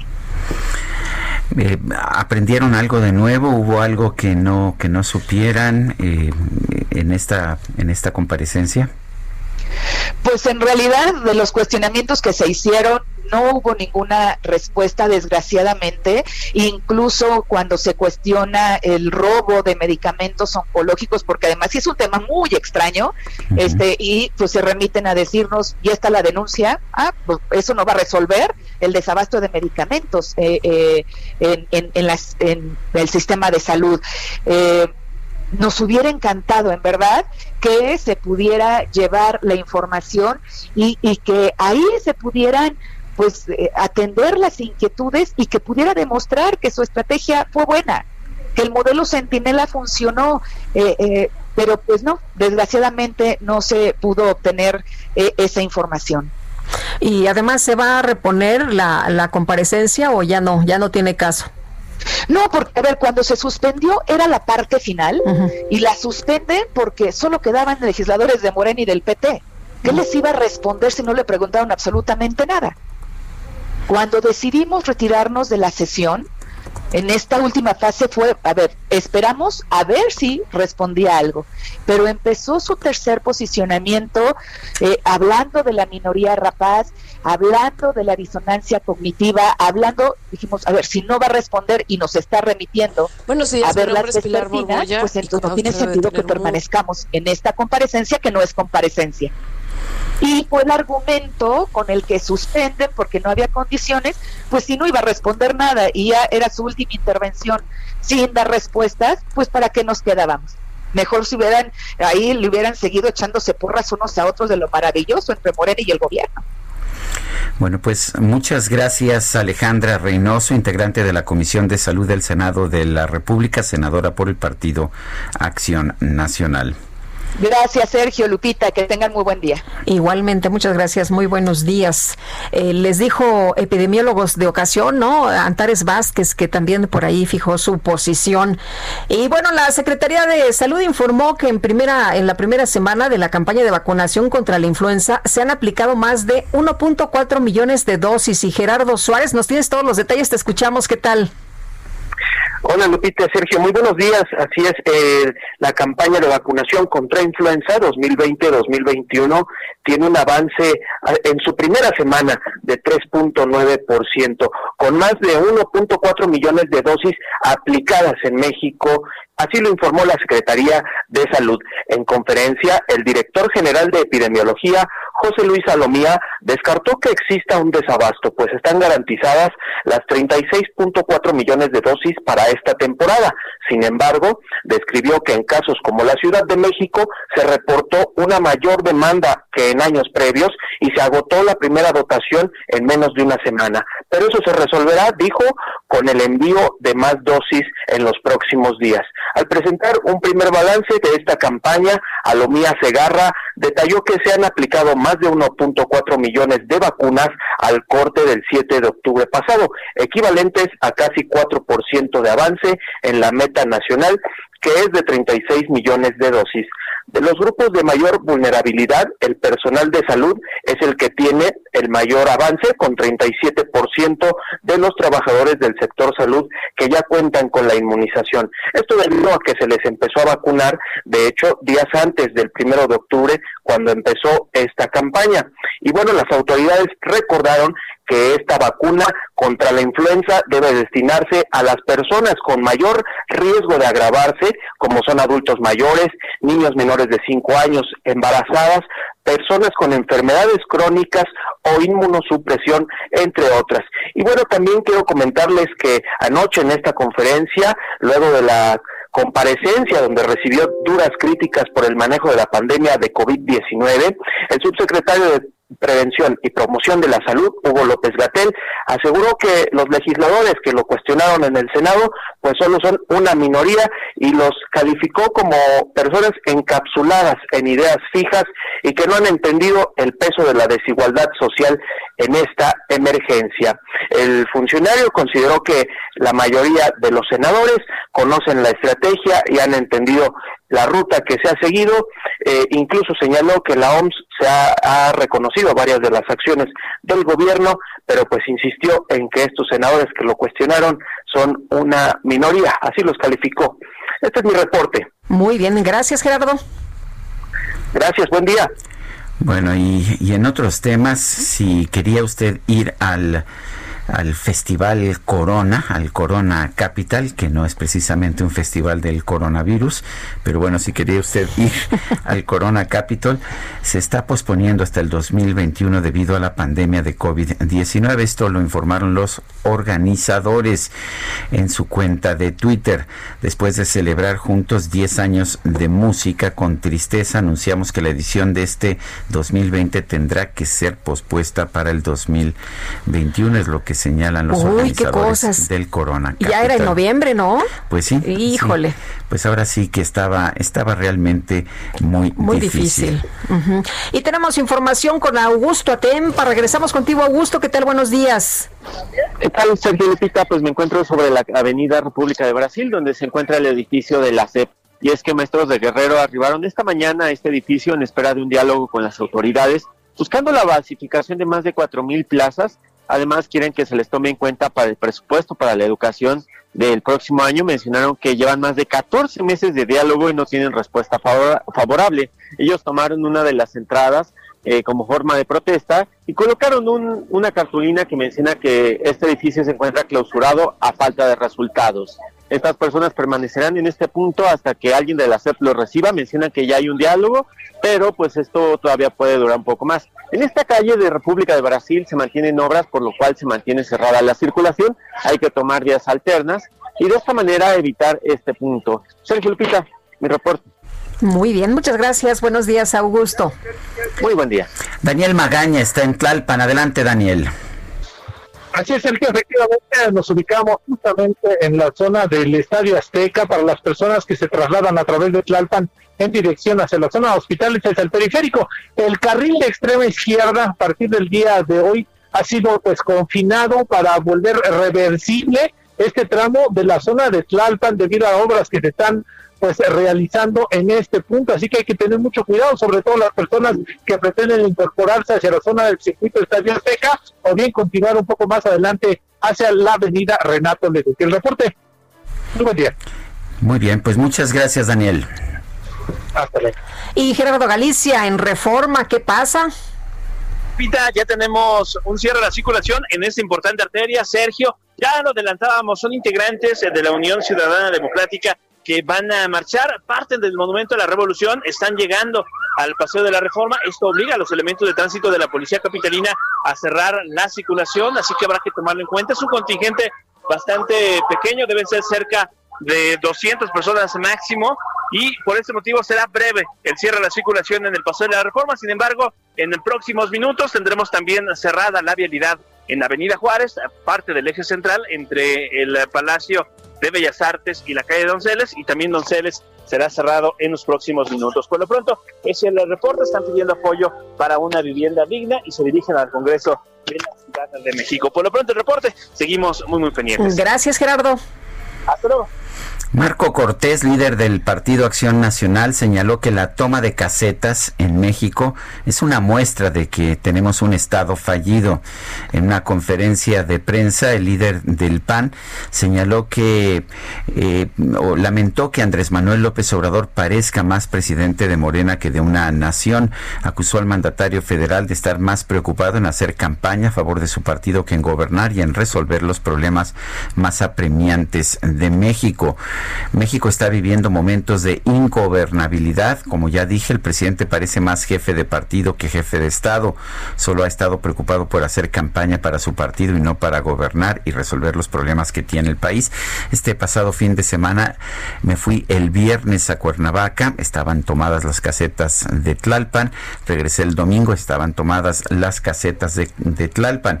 Esto a pesar de que el pasado 21 de septiembre dijo el presidente de la República que desde que llegamos se está actuando para impedir que se tomen las casetas. Y bueno lamentaba el 21 de septiembre que pues que hubiera pérdidas a la hacienda pública al dinero del pueblo precisamente por las tomas de casetas pero pues como sabemos estas no han terminado de ninguna forma.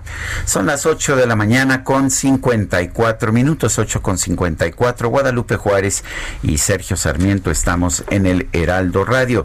Nuestro número para que nos mande usted un WhatsApp si así quiere comunicarse con nosotros es el 55 2010 9647 regresamos My brain still remains within the sound of silence. In restless dreams, I walked alone, narrow streets of cobblestone.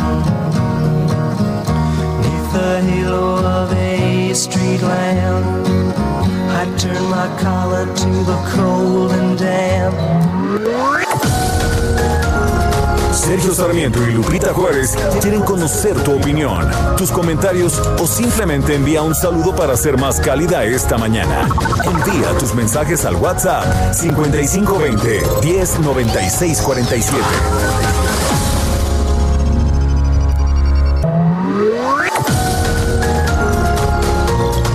Continuamos con Sergio Sarmiento y Lupita Juárez por El Heraldo Radio.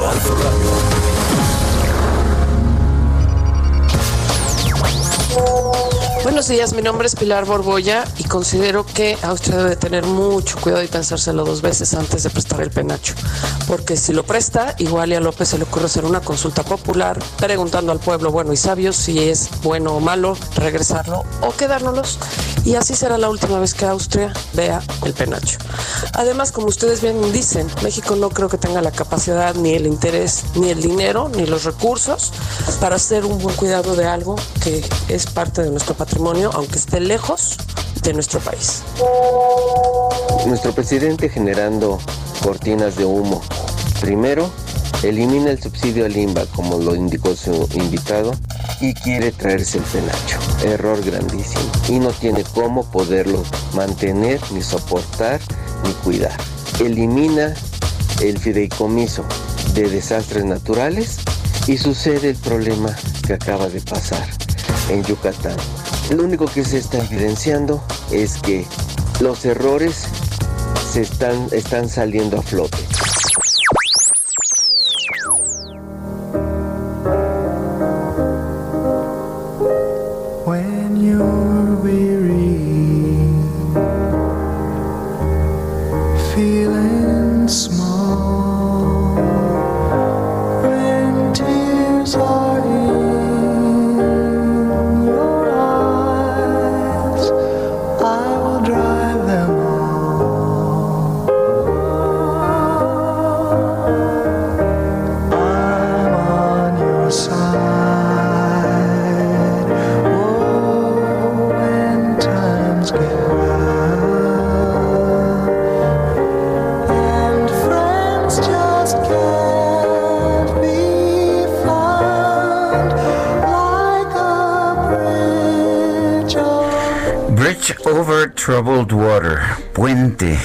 Encima de agua turbulenta. Eso es, esta es una canción de una enorme belleza lírica, musical, de la inspiración de Paul Simon, quien hoy está cumpliendo 79 años de edad.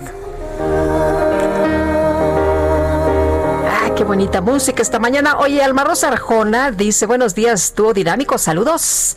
Los quiero mucho, cuídense mucho, que tengan un excelente martes 13. No te cases, yo creo que te dice a ti, Sergio. ¿Así? No te cases, ni te embarques. Bueno, y del pues, cubrebocas, no te apartes. Eso está, eso está muy bien. Dice Alma Monterrubio, excelente martes y como dice el dicho, martes 13 ni te cases ni te embarques, el mejor programa. Bueno. Ah, qué miedo le tienen al compromiso, ¿eh, Ya muchachos? ves, ya ves. Dice familia González, saludos a Lupita y Sergio. Este gobierno, por ahorrarse unos centavos en medicamentos, está dispuesto a matar a miles. Hace tres meses que no hay medicamento para diabéticos. Bueno, y dice otra persona que está leyendo un libro, La herencia, acerca de los expresidentes. No hay ninguna diferencia entre aquellos y este actual autoritarismo, amiguismo, complicidad, corrupción, etcétera. Todos son iguales. La herencia, me imagino que es el libro de Jorge Castañeda, si no mal, mal recuerdo, eh, que es un libro que trata precisamente sobre los expresidentes o sobre la sucesión presidencial. Se llamaba La herencia, arqueología de la sucesión presidencial en México. Oye, y Ricardo Monreal ha escrito un eh, mensaje en su cuenta de Twitter. Dice que las puertas del Senado mexicano se encuentran bloqueadas por el grupo de ciudadanas, por un grupo de ciudadanas y ciudadanos. Vamos a respetar todo tipo de expresiones y buscaremos la manera de continuar con nuestro trabajo. Efectivamente, están convocando algunos científicos justamente a, pues, al Senado, ¿no? Para hacer una jornada en defensa de los fideicomisos. Se ve un video en el que eh, está el senador Monreal, pues tratando de, de entrar al Senado, pero no puede porque todo está cerrado. Él eh, grabó un, un video y dice que hay resistencias normales, trabajo de modificación de, reyes, de leyes, que hay una comparecencia hoy del secretario de, mm, de la Cancillería, del secretario de Relaciones Exteriores, que la mayoría quiere que continuemos con la eliminación de privilegios y con el cambio de régimen. Son las 9 de la mañana con cuatro minutos. Sergio Sarmiento y Lupita Juárez. Tecnología con Dalia de Paz.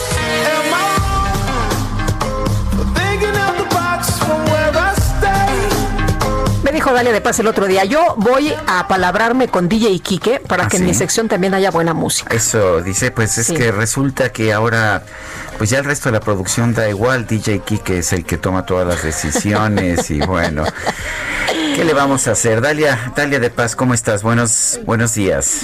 Buenos días todavía, querido Sergio, querida Lupita, amigos.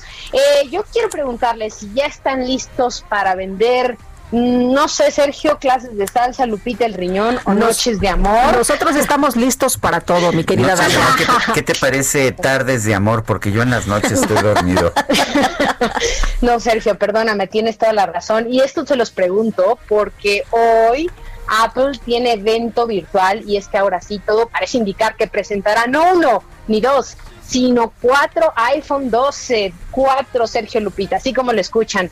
Analistas y medios especializados pues especulan en que el smartphone más popular en todo el mundo llegará, fíjense, en una versión mini, es decir, con una pantalla de 5.4 pulgadas OLED y que su precio arrancará en los 700 dólares para la versión de 64 gigas, o sea, en unos 14 mil pesos. Luego podríamos ver un iPhone 12 con pantalla de 6.1 pulgadas, también un iPhone 12 Pro de 6.1 pulgadas y hasta un iPhone 12 Pro Max de 6.7 pulgadas, o sea, casi casi una tablet que tendría un precio de 1.099 dólares para la versión de 128 gigas. Pero esto lo sabremos hasta dentro de casi tres horas, cuando la firma californiana ponga toda la carne en el asador, demuestre que no se dejará intimidar por ninguno de sus rivales, lanzando dispositivos pues para todas las necesidades y bolsillos. Así que a las 12 del día, ahí en mi Instagram, en Dalia de Paz y en Twitter, también les estaré compartiendo todos los detalles. Y por supuesto aquí también les cuento de qué se tratan. Eh, Sergio Lupita, amigos, y hablando de lanzamientos que son realmente innovadores, tengo que platicarles que desde hace algunos días he estado probando los nuevos audífonos inalámbricos de LG, los Tone Free, que más allá de que ofrecen una gran calidad de sonido aquí para la música que nos ponga DJ Kike, gracias a una alianza que hicieron con Meridian, porque se escuchan bien, son los primeros, escuchen bien esto, son los primeros auriculares que se encargan de eliminar el 99% de las bacterias gracias a su base de carga equipada con luz ultravioleta UV nano, es decir, que prácticamente se limpian solos en 10 minutos de manera súper sencilla y aquí solo hay que qué moderno, qué moderno. Ah, Lupita, los pones en su estuche, los cierras Ajá. y casi casi como por arte de magia Se van a desinfectan. matar la- exacto, Lupita, y quedan listos para usarse las veces que lo necesitemos. Así que sí podemos- podremos prestárselo a la familia. Eh, también tengo que confesarles que no estaba tan segura de que la calidad de su audio sería tan prometedora, pero es muy buena, es excelente. Los pongo a competir, de hecho, con los AirPods Pro o los Buds Live de Samsung, pero a diferencia de estos, es que pueden ahorrarse hasta dos mil pesos y tal y como sus rivales cuentan con un sistema de carga inalámbrica, también son ideales para entrenar o trabajar. Vienen equipados con dos micrófonos, lo que permite contestar el teléfono directamente a través de ellos. Hay una aplicación muy padre que puedes controlar para medir las ecualizaciones recomendadas por Meridian o bien crear la nuestra y por supuesto para estar al pendiente de todo y no aislarnos, existe la opción de sonido ambiental para estar al pendiente de todo lo que pasa a nuestro alrededor. Tiene una autonomía de 18 horas, bastante buenos, nada mal. Estos LG Tone Free son muy ligeros, su estuche es compacto, cabe cualquier bolsillo y no pesan nada, son resistentes al sudor y al agua, cuentan con un asistente que nos leerá las notificaciones. Allí en mi Twitter e Instagram, Dalia de Paz, les platico más. Y ahora sí, Sergio Lupita, para concluir con esta sección, como saben, nos encanta consentirlos, porque yo creo que se quedaron con ganas de estos audífonos o del nuevo iPhone, quién sabe, Eh, pues les tengo tres tarjetas de Amazon de mil pesos para que se compren lo que quieran y es que hoy arranca el Amazon Prime Day y por lo que vi ya hay miles de ofertas ahí en la tienda virtual más famosa para que prácticamente reciban su compra el día siguiente, así que si quieren una deben escribirme a Dalia de Paz hradio.gmail.com otra vez, Dalia de Paz, hradio.gmail.com decirle qué les gustaría comprarse y por supuesto demostrarnos que ya nos siguen en el podcast de Sergio Lupita, ahí en Spotify, podcast de Apple, muy muy fácil, Sergio Lupita. Yo digo, Lupita, que ya le eh, adelantemos el regalo a Sergio, ¿cómo ves? Pues a mí me parece muy bien. Me pregunto a mí. Ah, perdón, disculpa. No al del, Sergio, cu- ¿qué quieres? no al del cumple. Yo, ¿Qué le regalamos a Sergio Lupita? Los audífonos para que no Muchos tengan que gadgets. estarlos limpiando. Muchos ah, gadgets. bueno. ¿Qué Muy tal? bien. Pues o el nuevo iPhone. Ahí les cuento, ¿están emocionados por conocer el nuevo iPhone? claro que sí. Muy bien, Sergio, Lupita, pues ya les platico todos los detalles.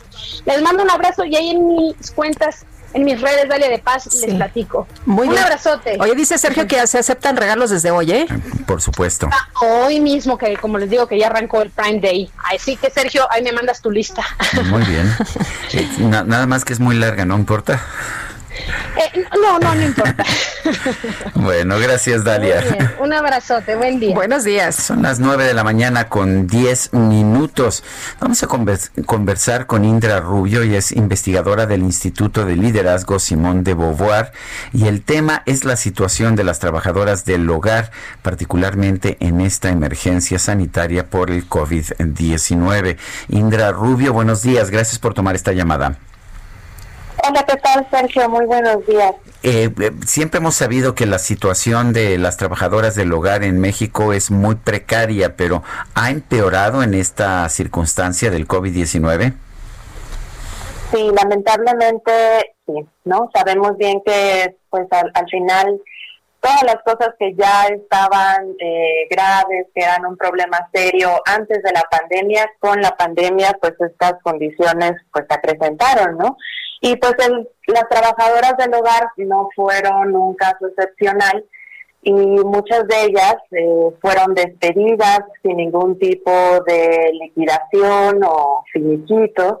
Sus, sus salarios incluso fueron reducidos, ¿no? En el tiempo en el que fue la, la cuarentena en el semáforo rojo y que muchas actividades se detuvieron y que también muchas personas perdieron sus empleos, pues ellas fueron despedidas sin ningún tipo de aviso o descansadas eh, sin ningún salario, ¿no?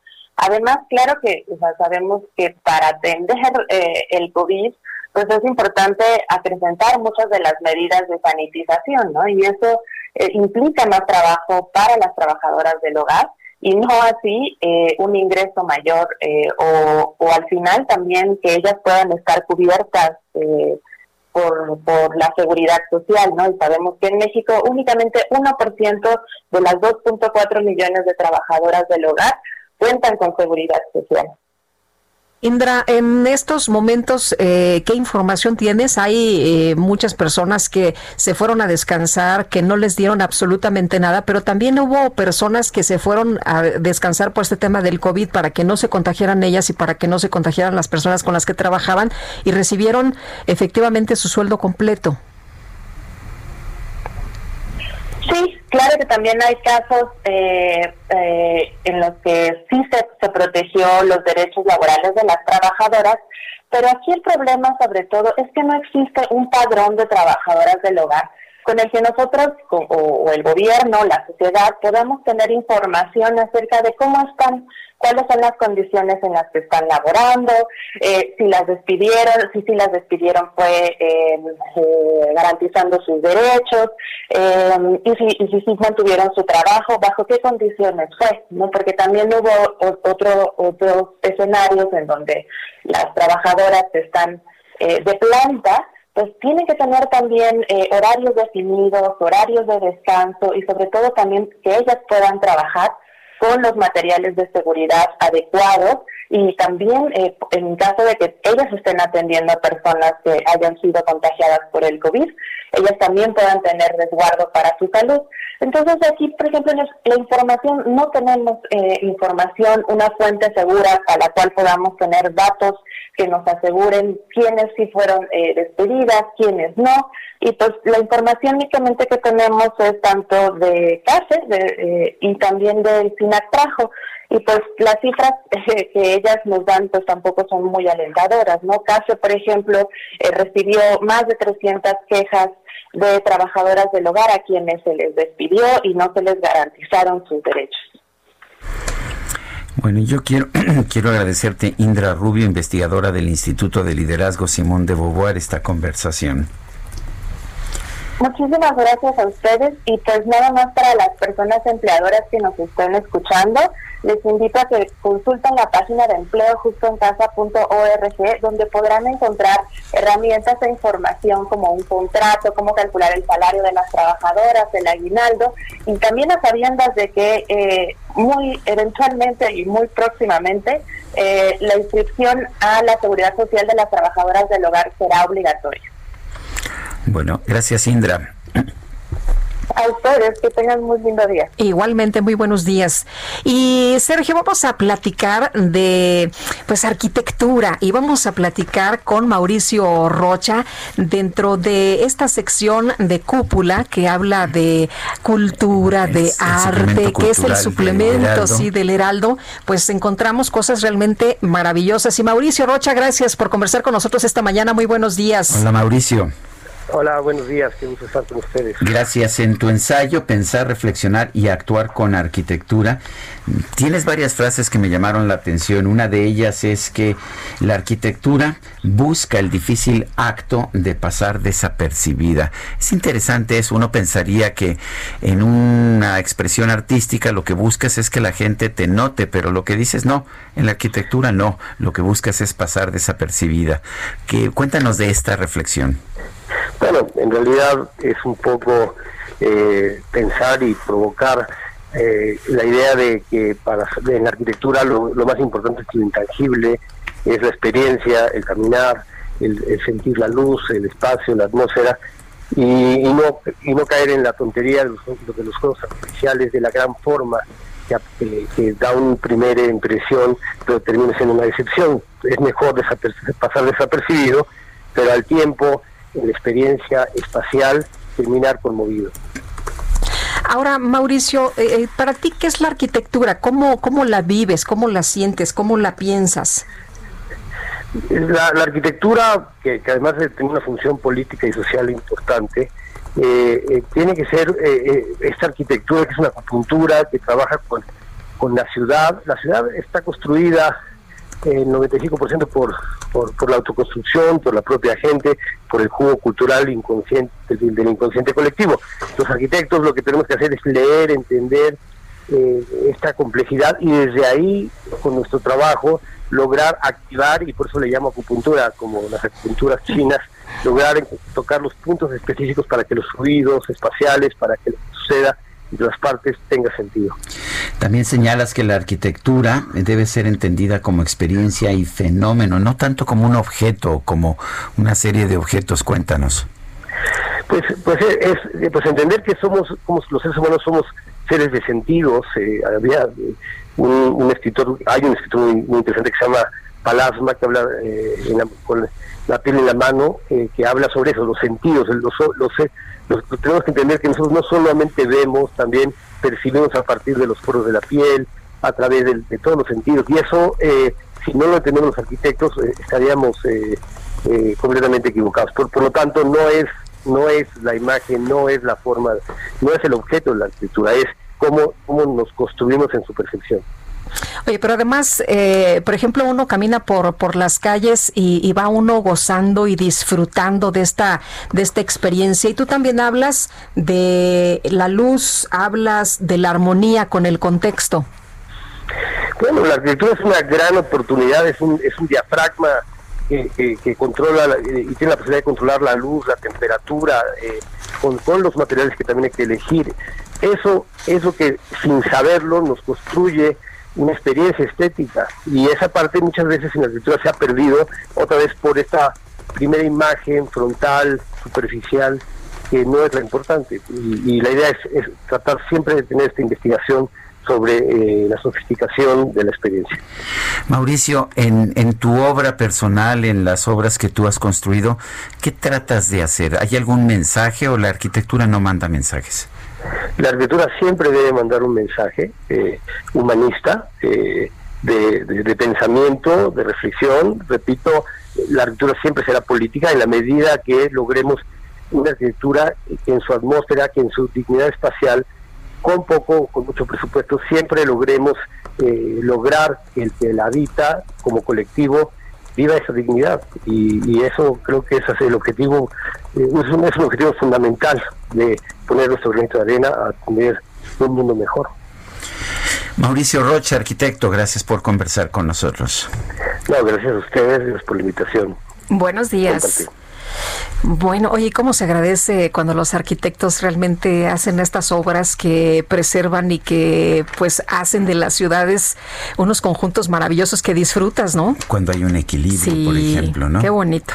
Bueno, y vamos a, a, continuar con la información. El ex candidato presidencial Ricardo Anaya abordó en su mensaje en video de esta semana el tema de la inseguridad y las masacres en el gobierno del presidente Andrés Manuel López Obrador. ¿De qué se ríe? Y Fernando Paniagua nos tiene esa información. Adelante.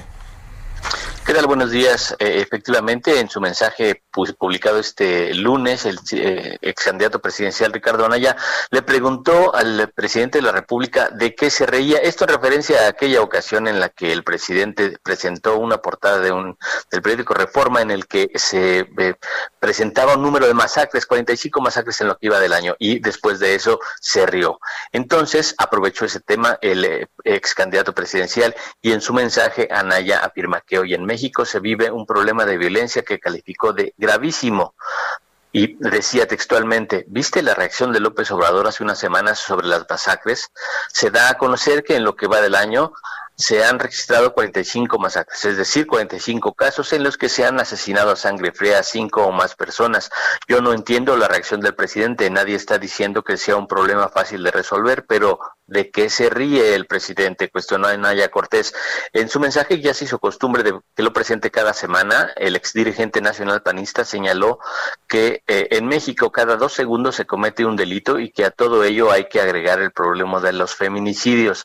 Anaya señala que el problema de fondo de este gobierno son dos cosas. Primero, una combinación de falta de estrategia y de insistencia terca en la militarización y que claramente dijo no ha funcionado. El segundo problema, dijo, es que gobernar a base de ocurrencias no es una buena idea. Eso de abrazos y no balazos, balazos es una ocurrencia verdaderamente absurda. Y luego, ¿de dónde sacan eso de que si tratas bien a los delincuentes, ellos se portan mejor y baja la violencia? Cuestionó el ex candidato presidencial. Incluso recordó que el, ex, el, presidente López Obrador fue a Badiraguato, Sinaloa, y se bajó de su camioneta para saludar de mano a la madre del Chapo Guzmán. Todo esto en un contexto de violencia que se vive en el país y recordó que en México la impunidad es muy alta. Esto fue parte del mensaje que dio el ex candidato presidencial, Sergio Lupita. Muy bien, Fernando, gracias. Un buen día, hasta luego. Buen día. Augusto Atempa nos, nos reporta desde la Fiscalía General de Justicia de la Ciudad de México. Adelante, Augusto.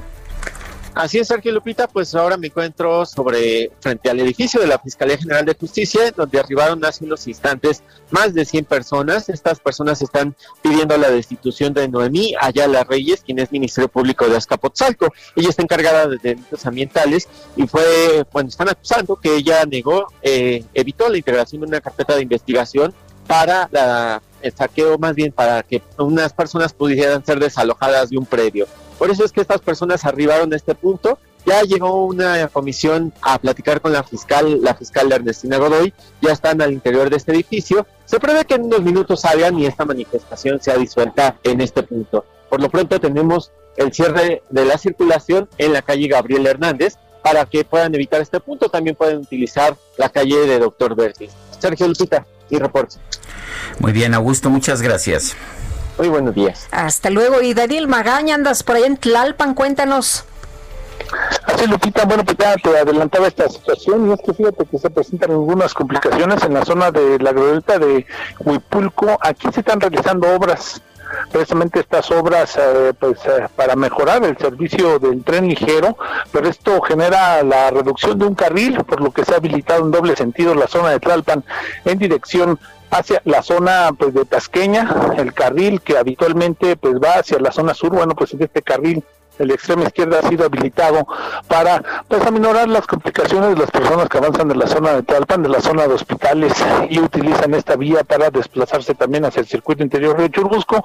No hay necesidad de considerar alguna vía alterna ya que pues a partir de esta pues, zona del Estadio Azteca pues ya se retoma velocidad de nueva cuenta en dirección también hacia la calzada del Hueso. El reporte buen día. Gracias, buenos días. Son, son, las 9 de la mañana con 24 minutos. Guadalupe Juárez y Sergio Sarmiento estamos en el Heraldo Radio.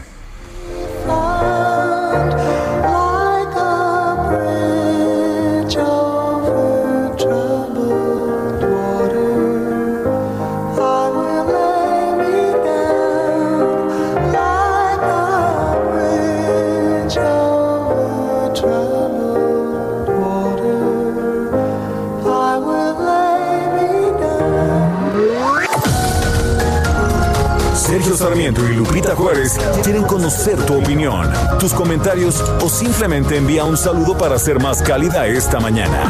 Envía tus mensajes al WhatsApp 5520 109647.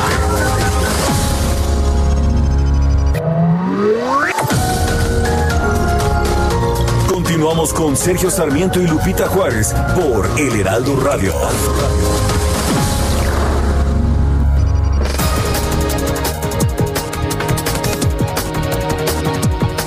Esta mañana el gobierno federal firmó acuerdos con las farmacéuticas AstraZeneca, Pfizer y CanSino Biologics para la compra de vacunas contra el coronavirus. El canciller Marcelo Ebrard indicó que por lo menos 100 mexicanos podrán recibir eh, la inmunización, supongo que 100 millones de mexicanos.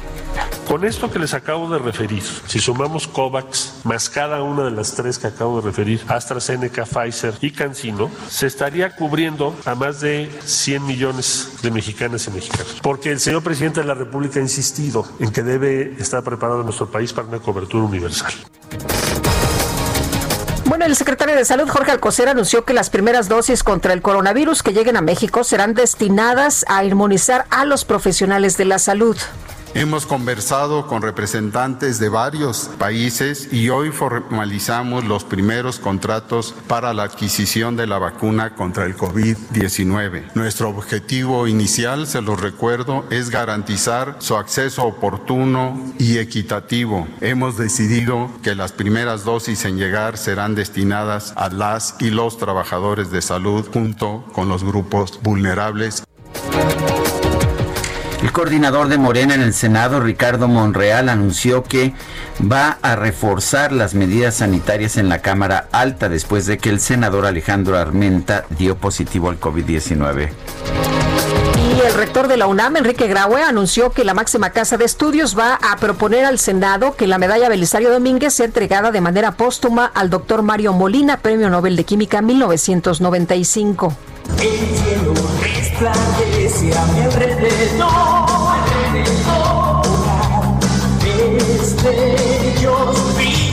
nubes fin.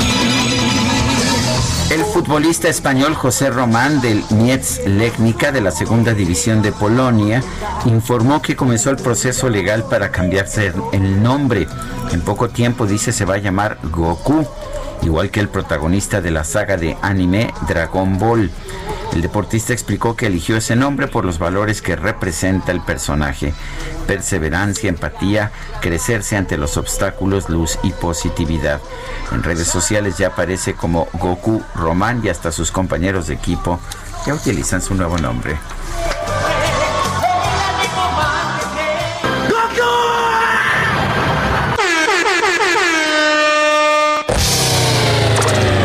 Micro deportiva. Yo solo quiero pegar en la radio. Yo solo quiero pegar en la radio.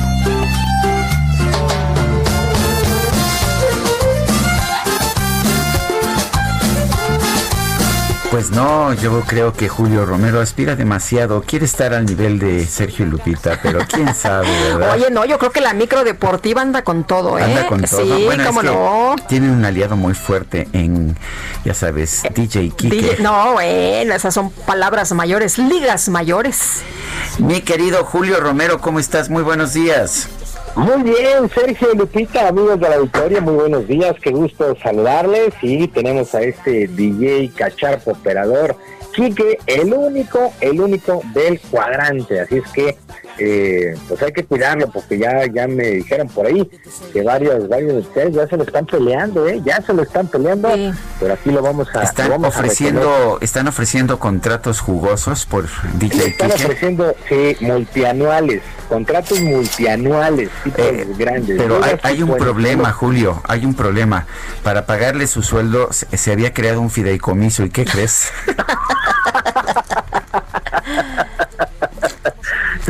Sí, bueno, y tienen que pagar la rescisión del contrato actual.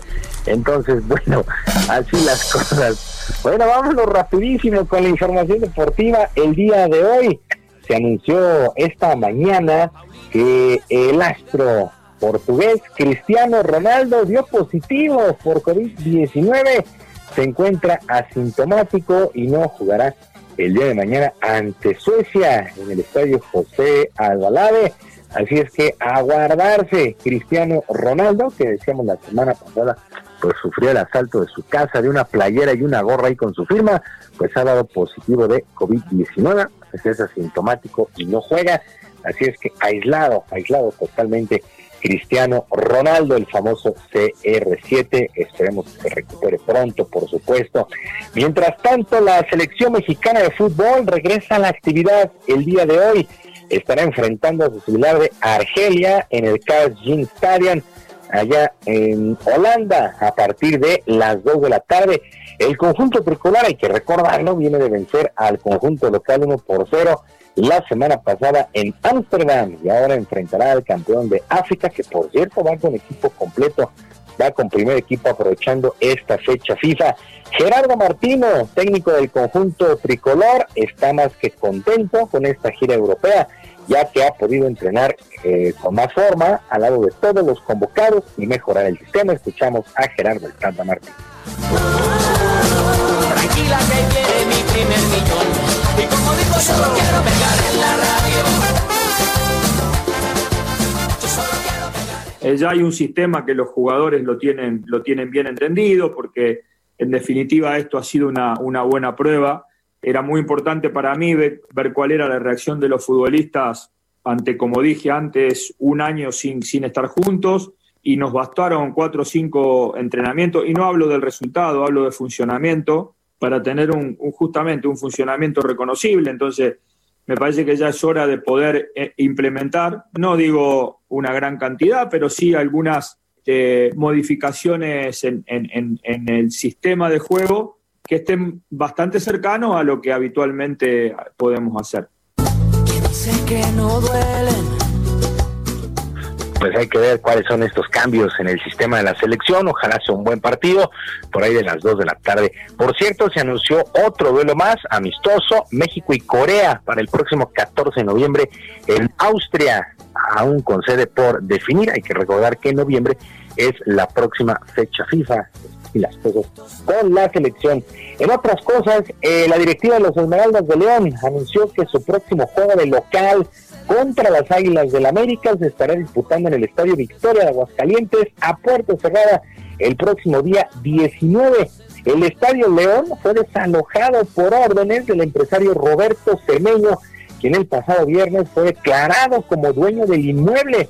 El actual equipo declaró que no serán rehenes de nadie y por eso el cambio de sede.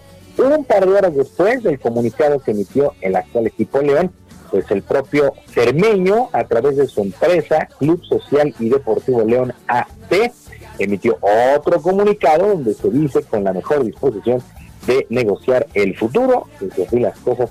Vamos a ver qué es lo que sucede con este equipo de León, que de momento pues no, no tiene estadio. Eh, actividad en los playoffs en el béisbol de las grandes ligas, las series de campeonato, las mantarrayas de Tampa Bay siguen imparables. Vencieron cuatro carreras por dos a los Astros de Houston y ya tomaron una ventaja de 2 a 0 en este compromiso que ahora es a ganar 4 de 7. El dominicano Manuel Margot se convirtió en el héroe, batió de 3-1, cuadrangular productor de tres carreras, así es que las mantarrayas otro juego ganado y ya están 2 a 0 para este martes. La gran responsabilidad de mantener en la pelea a los Astros será para el de Mazatlán, José Urquiri, que ha sido anunciado como el pitcher abridor, importantísimo duelo para eh, José Urquiri. Por su parte, los Bravos, los Bravos de Atlanta vencieron cinco carreras por una a los Dodgers. Arranca este compromiso de la Liga Nacional. Ventaja de un juego a cero para los Dodgers. En este, este duelo se rompió el empate a una carrera en la parte alta de la novena entrada. Por cierto, Víctor González entró a relevar un tercio, pero qué relevo de Víctor González entró con el rancho ardiendo, con la casa llena ponchó a su enemigo, pero pues Dave Roberts decidió sacarlo para la siguiente entrada y ahí le cayeron a palos a los Dodgers de Los Ángeles. Cierre de la semana 5 en el fútbol americano de la NFL y en un muy buen juego que se tuvo que ir a tiempo extra. Los Santos de Nueva Orleans vencieron 30-27 a los cargadores de Los Ángeles. Los cargadores dejan su récord, un ganado, cuatro perdidos. Los Santos 3 y 2. Por cierto, el joven Justin Herbert pues hace historia. A sus 22 años en prime time, el lunes por la noche, lanzó cuatro pases de anotación. Bueno, no le alcanzó a los cargadores, pero gran actuación de este joven Justin Herbert con cuatro pases de anotación a sus 22 años. Para el día de hoy, en un duelo que se pospuso, los Bills de Buffalo estarán enfrentando a los Titanes de Tennessee allá en Nashville, duelo de invictos, los, eh, los Bills 4-0, Titanes tiene 3-0 en este arranque de campaña. Hay que recordar que los Titanes dieron eh, positivos, algunos con COVID-19, pues así es que sus duelos tuvieron que moverse y por lo pronto el día de hoy enfrentan a los Bills. Y ya para despedirnos, Ana Guevara, directora de la Comisión, eh, la eh, directora general de la Comisión Nacional de Cultura Física y Deporte, la CONADE, se da llamada a la Cámara de Diputados para que informe la aplicación de los recursos para lo que resta de este año y los proyectos que han sido dirigidos. Ernesto Vargas, el Partido Encuentro Social y presidente de esta Comisión del Deporte en la Cámara, se dijo a favor de la comparecencia de Ana Guevara y se dijo también en contra de la desaparición del fideicomiso para el alto rendimiento, el FODEPAR, en una reunión a distancia. Por su parte, el diputado y exboxeador Eric Morales, del partido Morena, también pidió la presencia de la funcionaria para que explique cómo los deportistas accederán a sus recursos, a sus becas y los pasos a seguir rumbo a los Juegos Olímpicos de Tokio el próximo año. Ojalá sea un buen informe, una buena comparecencia, porque pues Ana Guevara se va a contender por la gobernatura de Sonora y pues la verdad es que nos seguimos preguntando desde que arrancó su administración, pues qué ha hecho en la CONADE, pues no, no lo sabemos, en fin, pues así las cosas. Sergio Lupita, amigos del auditorio, la información deportiva este martes. Recuerde que es su recomendación musical, su plática, sus flores al DJ Cacharpo, operador Quique, todo en Twitter, en arroba jromerohb en arroba jromerohb. Ahí los estamos esperando. Sergio Lupita, que sea un gran martes y un abrazo a la distancia. Gracias, Julio. Buenos días. Son las nueve con 42 minutos. Le recuerdo que los beneficiarios de diversos fideicomisos están participando en una manifestación en el Senado para protestar por la extinción de estos instrumentos. Han bloqueado los accesos en demanda de que los senadores los escuchen. Son las nueve con 42 minutos. Vamos con Mónica Reyes que nos tiene información importante. Adelante, Mónica. Muy buenos días, gracias Sergio Lupita, amigos, qué gusto estar con ustedes esta semana, iniciando hoy martes. Pues vamos a hablar, ya saben, sobre temas de salud, todo lo que tiene que ver con nuestro sistema inmunológico que a veces lo hemos olvidado. Hay que ponerle atención, hay que trabajar en ello y para eso ya está lista Aris Chávez, representante de Productos y Tratamientos Politécnico, por ahí ya muchos la conocen. Y bueno, pues Aris, nos vas a hablar de ese factor de transferencia que tanta gente ha preguntado. Sí, mi querida Moni, muchas gracias por la invitación. Fíjate que es un tratamiento que en esta época de pandemia nos ha servido muchísimo a todo lo que los hemos tomado. Ha hecho una gran diferencia entre los contagios, esa es francamente la verdad. Y es que estamos en un grave riesgo de contagiarnos. Empezamos la recta final del año, empieza el frío y con esto se incrementan los contagios de virus y bacterias. Por eso necesitamos un tratamiento extra que nos ayude a elevar nuestras defensas. ¿Por qué? Porque a lo mejor usted dice, yo me siento bien, pues no pasa nada. Pero si hiciéramos un análisis ahorita de cómo andamos en nuestro conteo de leucocitos, nos llevaríamos sorpresas, porque comemos mal, porque nos malpasamos, porque no tomamos vitaminas suficientes, porque fumamos en exceso, porque bebemos. Es decir, hay un sinfín de factores que nos hacen blanco fácil de Y las además, enfermedades. Siempre lo digo, Aris. Tenemos angustias y preocupaciones y eso también disminuye el buen funcionamiento de nuestro sistema inmunológico. Definitivamente. Por eso necesitamos un tratamiento extra. El Instituto Politécnico Nacional desarrolla este tratamiento denominado factor de transferencia, porque precisamente como lo dice su nombre, transfiere inmunidad al cuerpo. Quiere decir que vamos a poder elevar tus defensas hasta en un 470%. Esto prácticamente blinda tu cuerpo de contagios. En personas sanas es extraordinario. De manera preventiva sería lo ideal. Pero también tenemos otro tipo de pacientes que han visto muy buenos resultados. Pacientes que tienen enfermedades autoinmunes, crónico-degenerativas, que tienen problemas de cáncer, de lupus, de diabetes, de fibromialgia, de herpes zóster, de artritis reumatoide. Las alergias, mira, quien las padece sabe que esta es la época en donde otra vez empieza uno con los síntomas.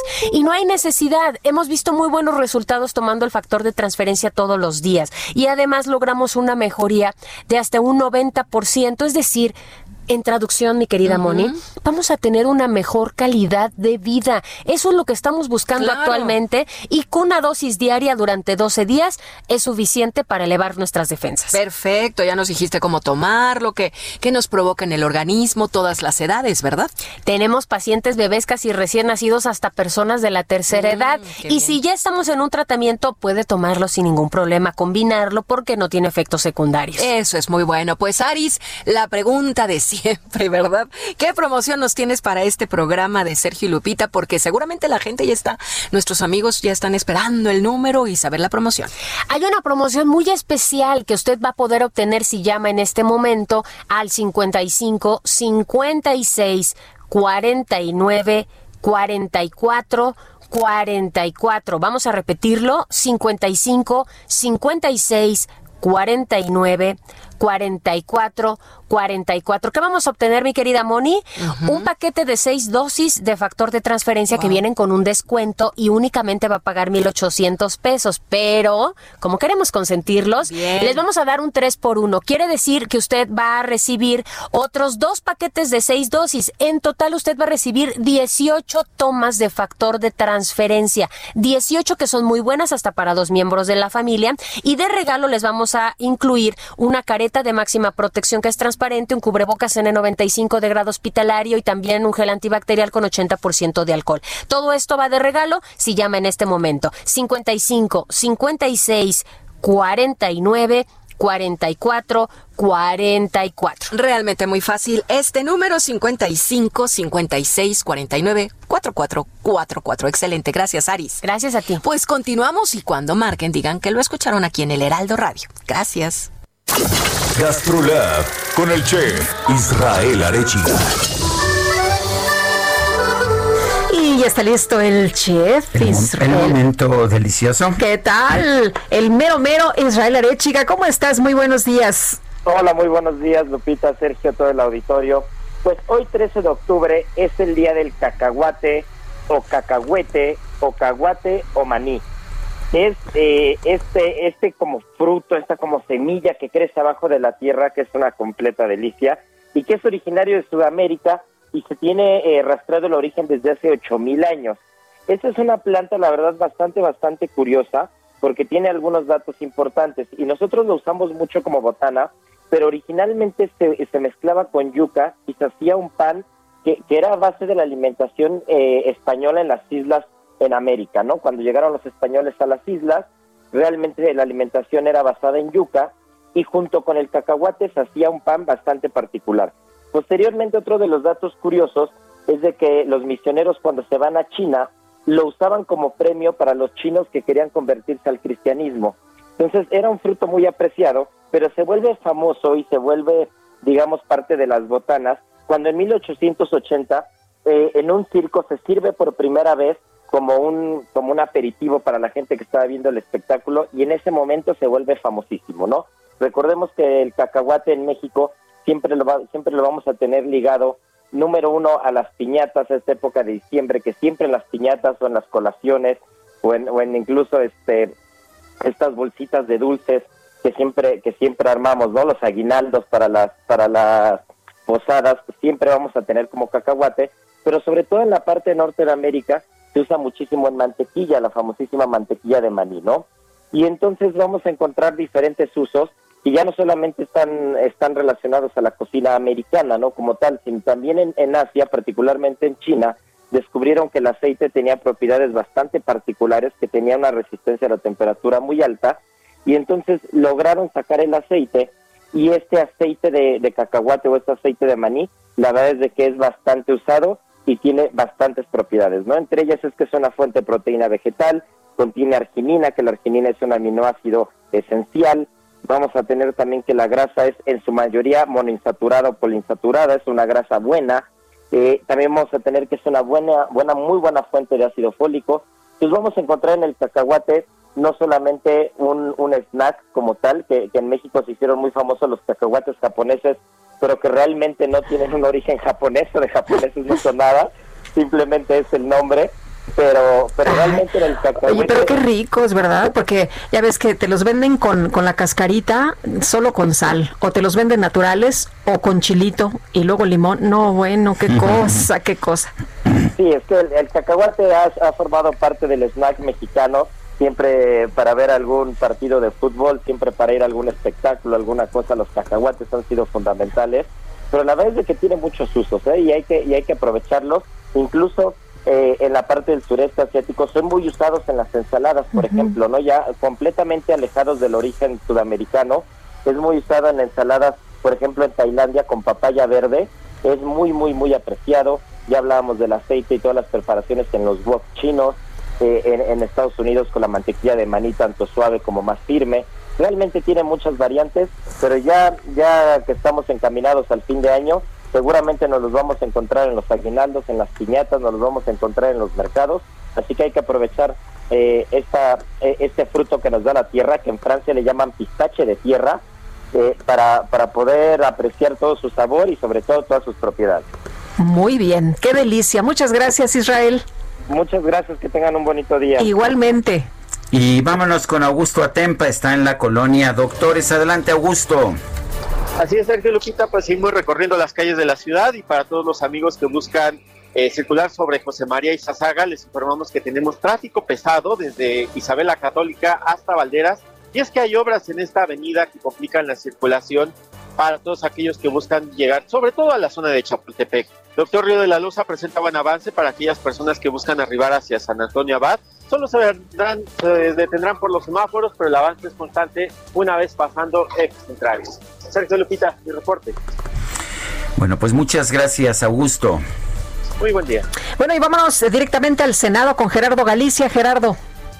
Así es, Lupita, Sergio, excelente. Mañana siguen completamente tomados todos los accesos del Senado de la República, ubicado en el Paseo de la Reforma y Avenida de los Insurgentes. En este punto se están manifestando marinos eh, mercantes eh, que están realizando un acto de protesta por la propuesta de diputados de que la Marina Mercante y lo relacionado con puertos de la Secretaría de Comunicaciones y Transportes pase a manos de la Secretaría de Marina. Ellos argumentan que se está violando el artículo 129 y eh, prácticamente eh, están oponiéndose a esta propuesta, no quieren que los senadores voten a favor de esa propuesta. Por este motivo están cerrando los accesos, se están sumando a esta serie de protestas en el Senado de la República. También científicos están llegando para manifestarse en contra del término de eh, los fideicomisos que han echado abajo. Ellos dicen que se necesita ciencia para que el país pueda avanzar. Por ese motivo están llegando y se están sumando esta serie de protestas. Para nuestros amigos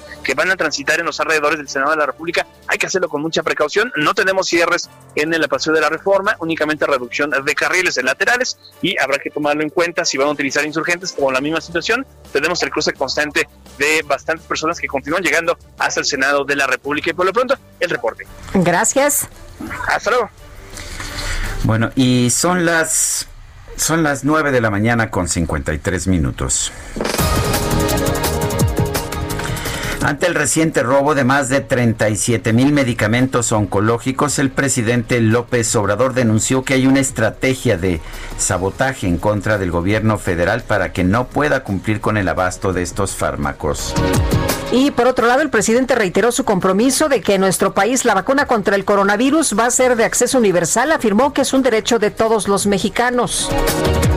El Fondo Monetario Internacional pronosticó que el Producto Interno Bruto de México va a registrar una caída de 9% en 2020 debido a la crisis generada por la pandemia de COVID-19. El futbolista Cristiano Ronaldo dio positivo a la prueba de COVID-19, por lo que se perderá el próximo duelo de su selección frente a Suecia. Es hora de Animanía. Estamos locos de gatar. Ven y siéntate a La plataforma de entretenimiento por internet Hulu dio a conocer el tráiler de una nueva temporada de 20 capítulos de la serie animada de los años 90 Animaniacs para celebrar el aniversario número 27 del estreno de la serie original. A pesar de que el anuncio causó mucha emoción entre los fans, también generó polémica en redes sociales porque el humor de la serie a veces choca con lo políticamente correcto. y ya estamos. Chocamos con el tiempo, nosotros, chocamos con el tiempo. Pues vámonos entonces. Oye, me encontré a Rafa Micha en el suplemento de Cúpula, Grupo Hábitat y la Arquitectura Mexicana. Échenle un ojito. Eh, nos escuchamos mañana en punto de las 7. Hasta entonces, gracias de todo corazón.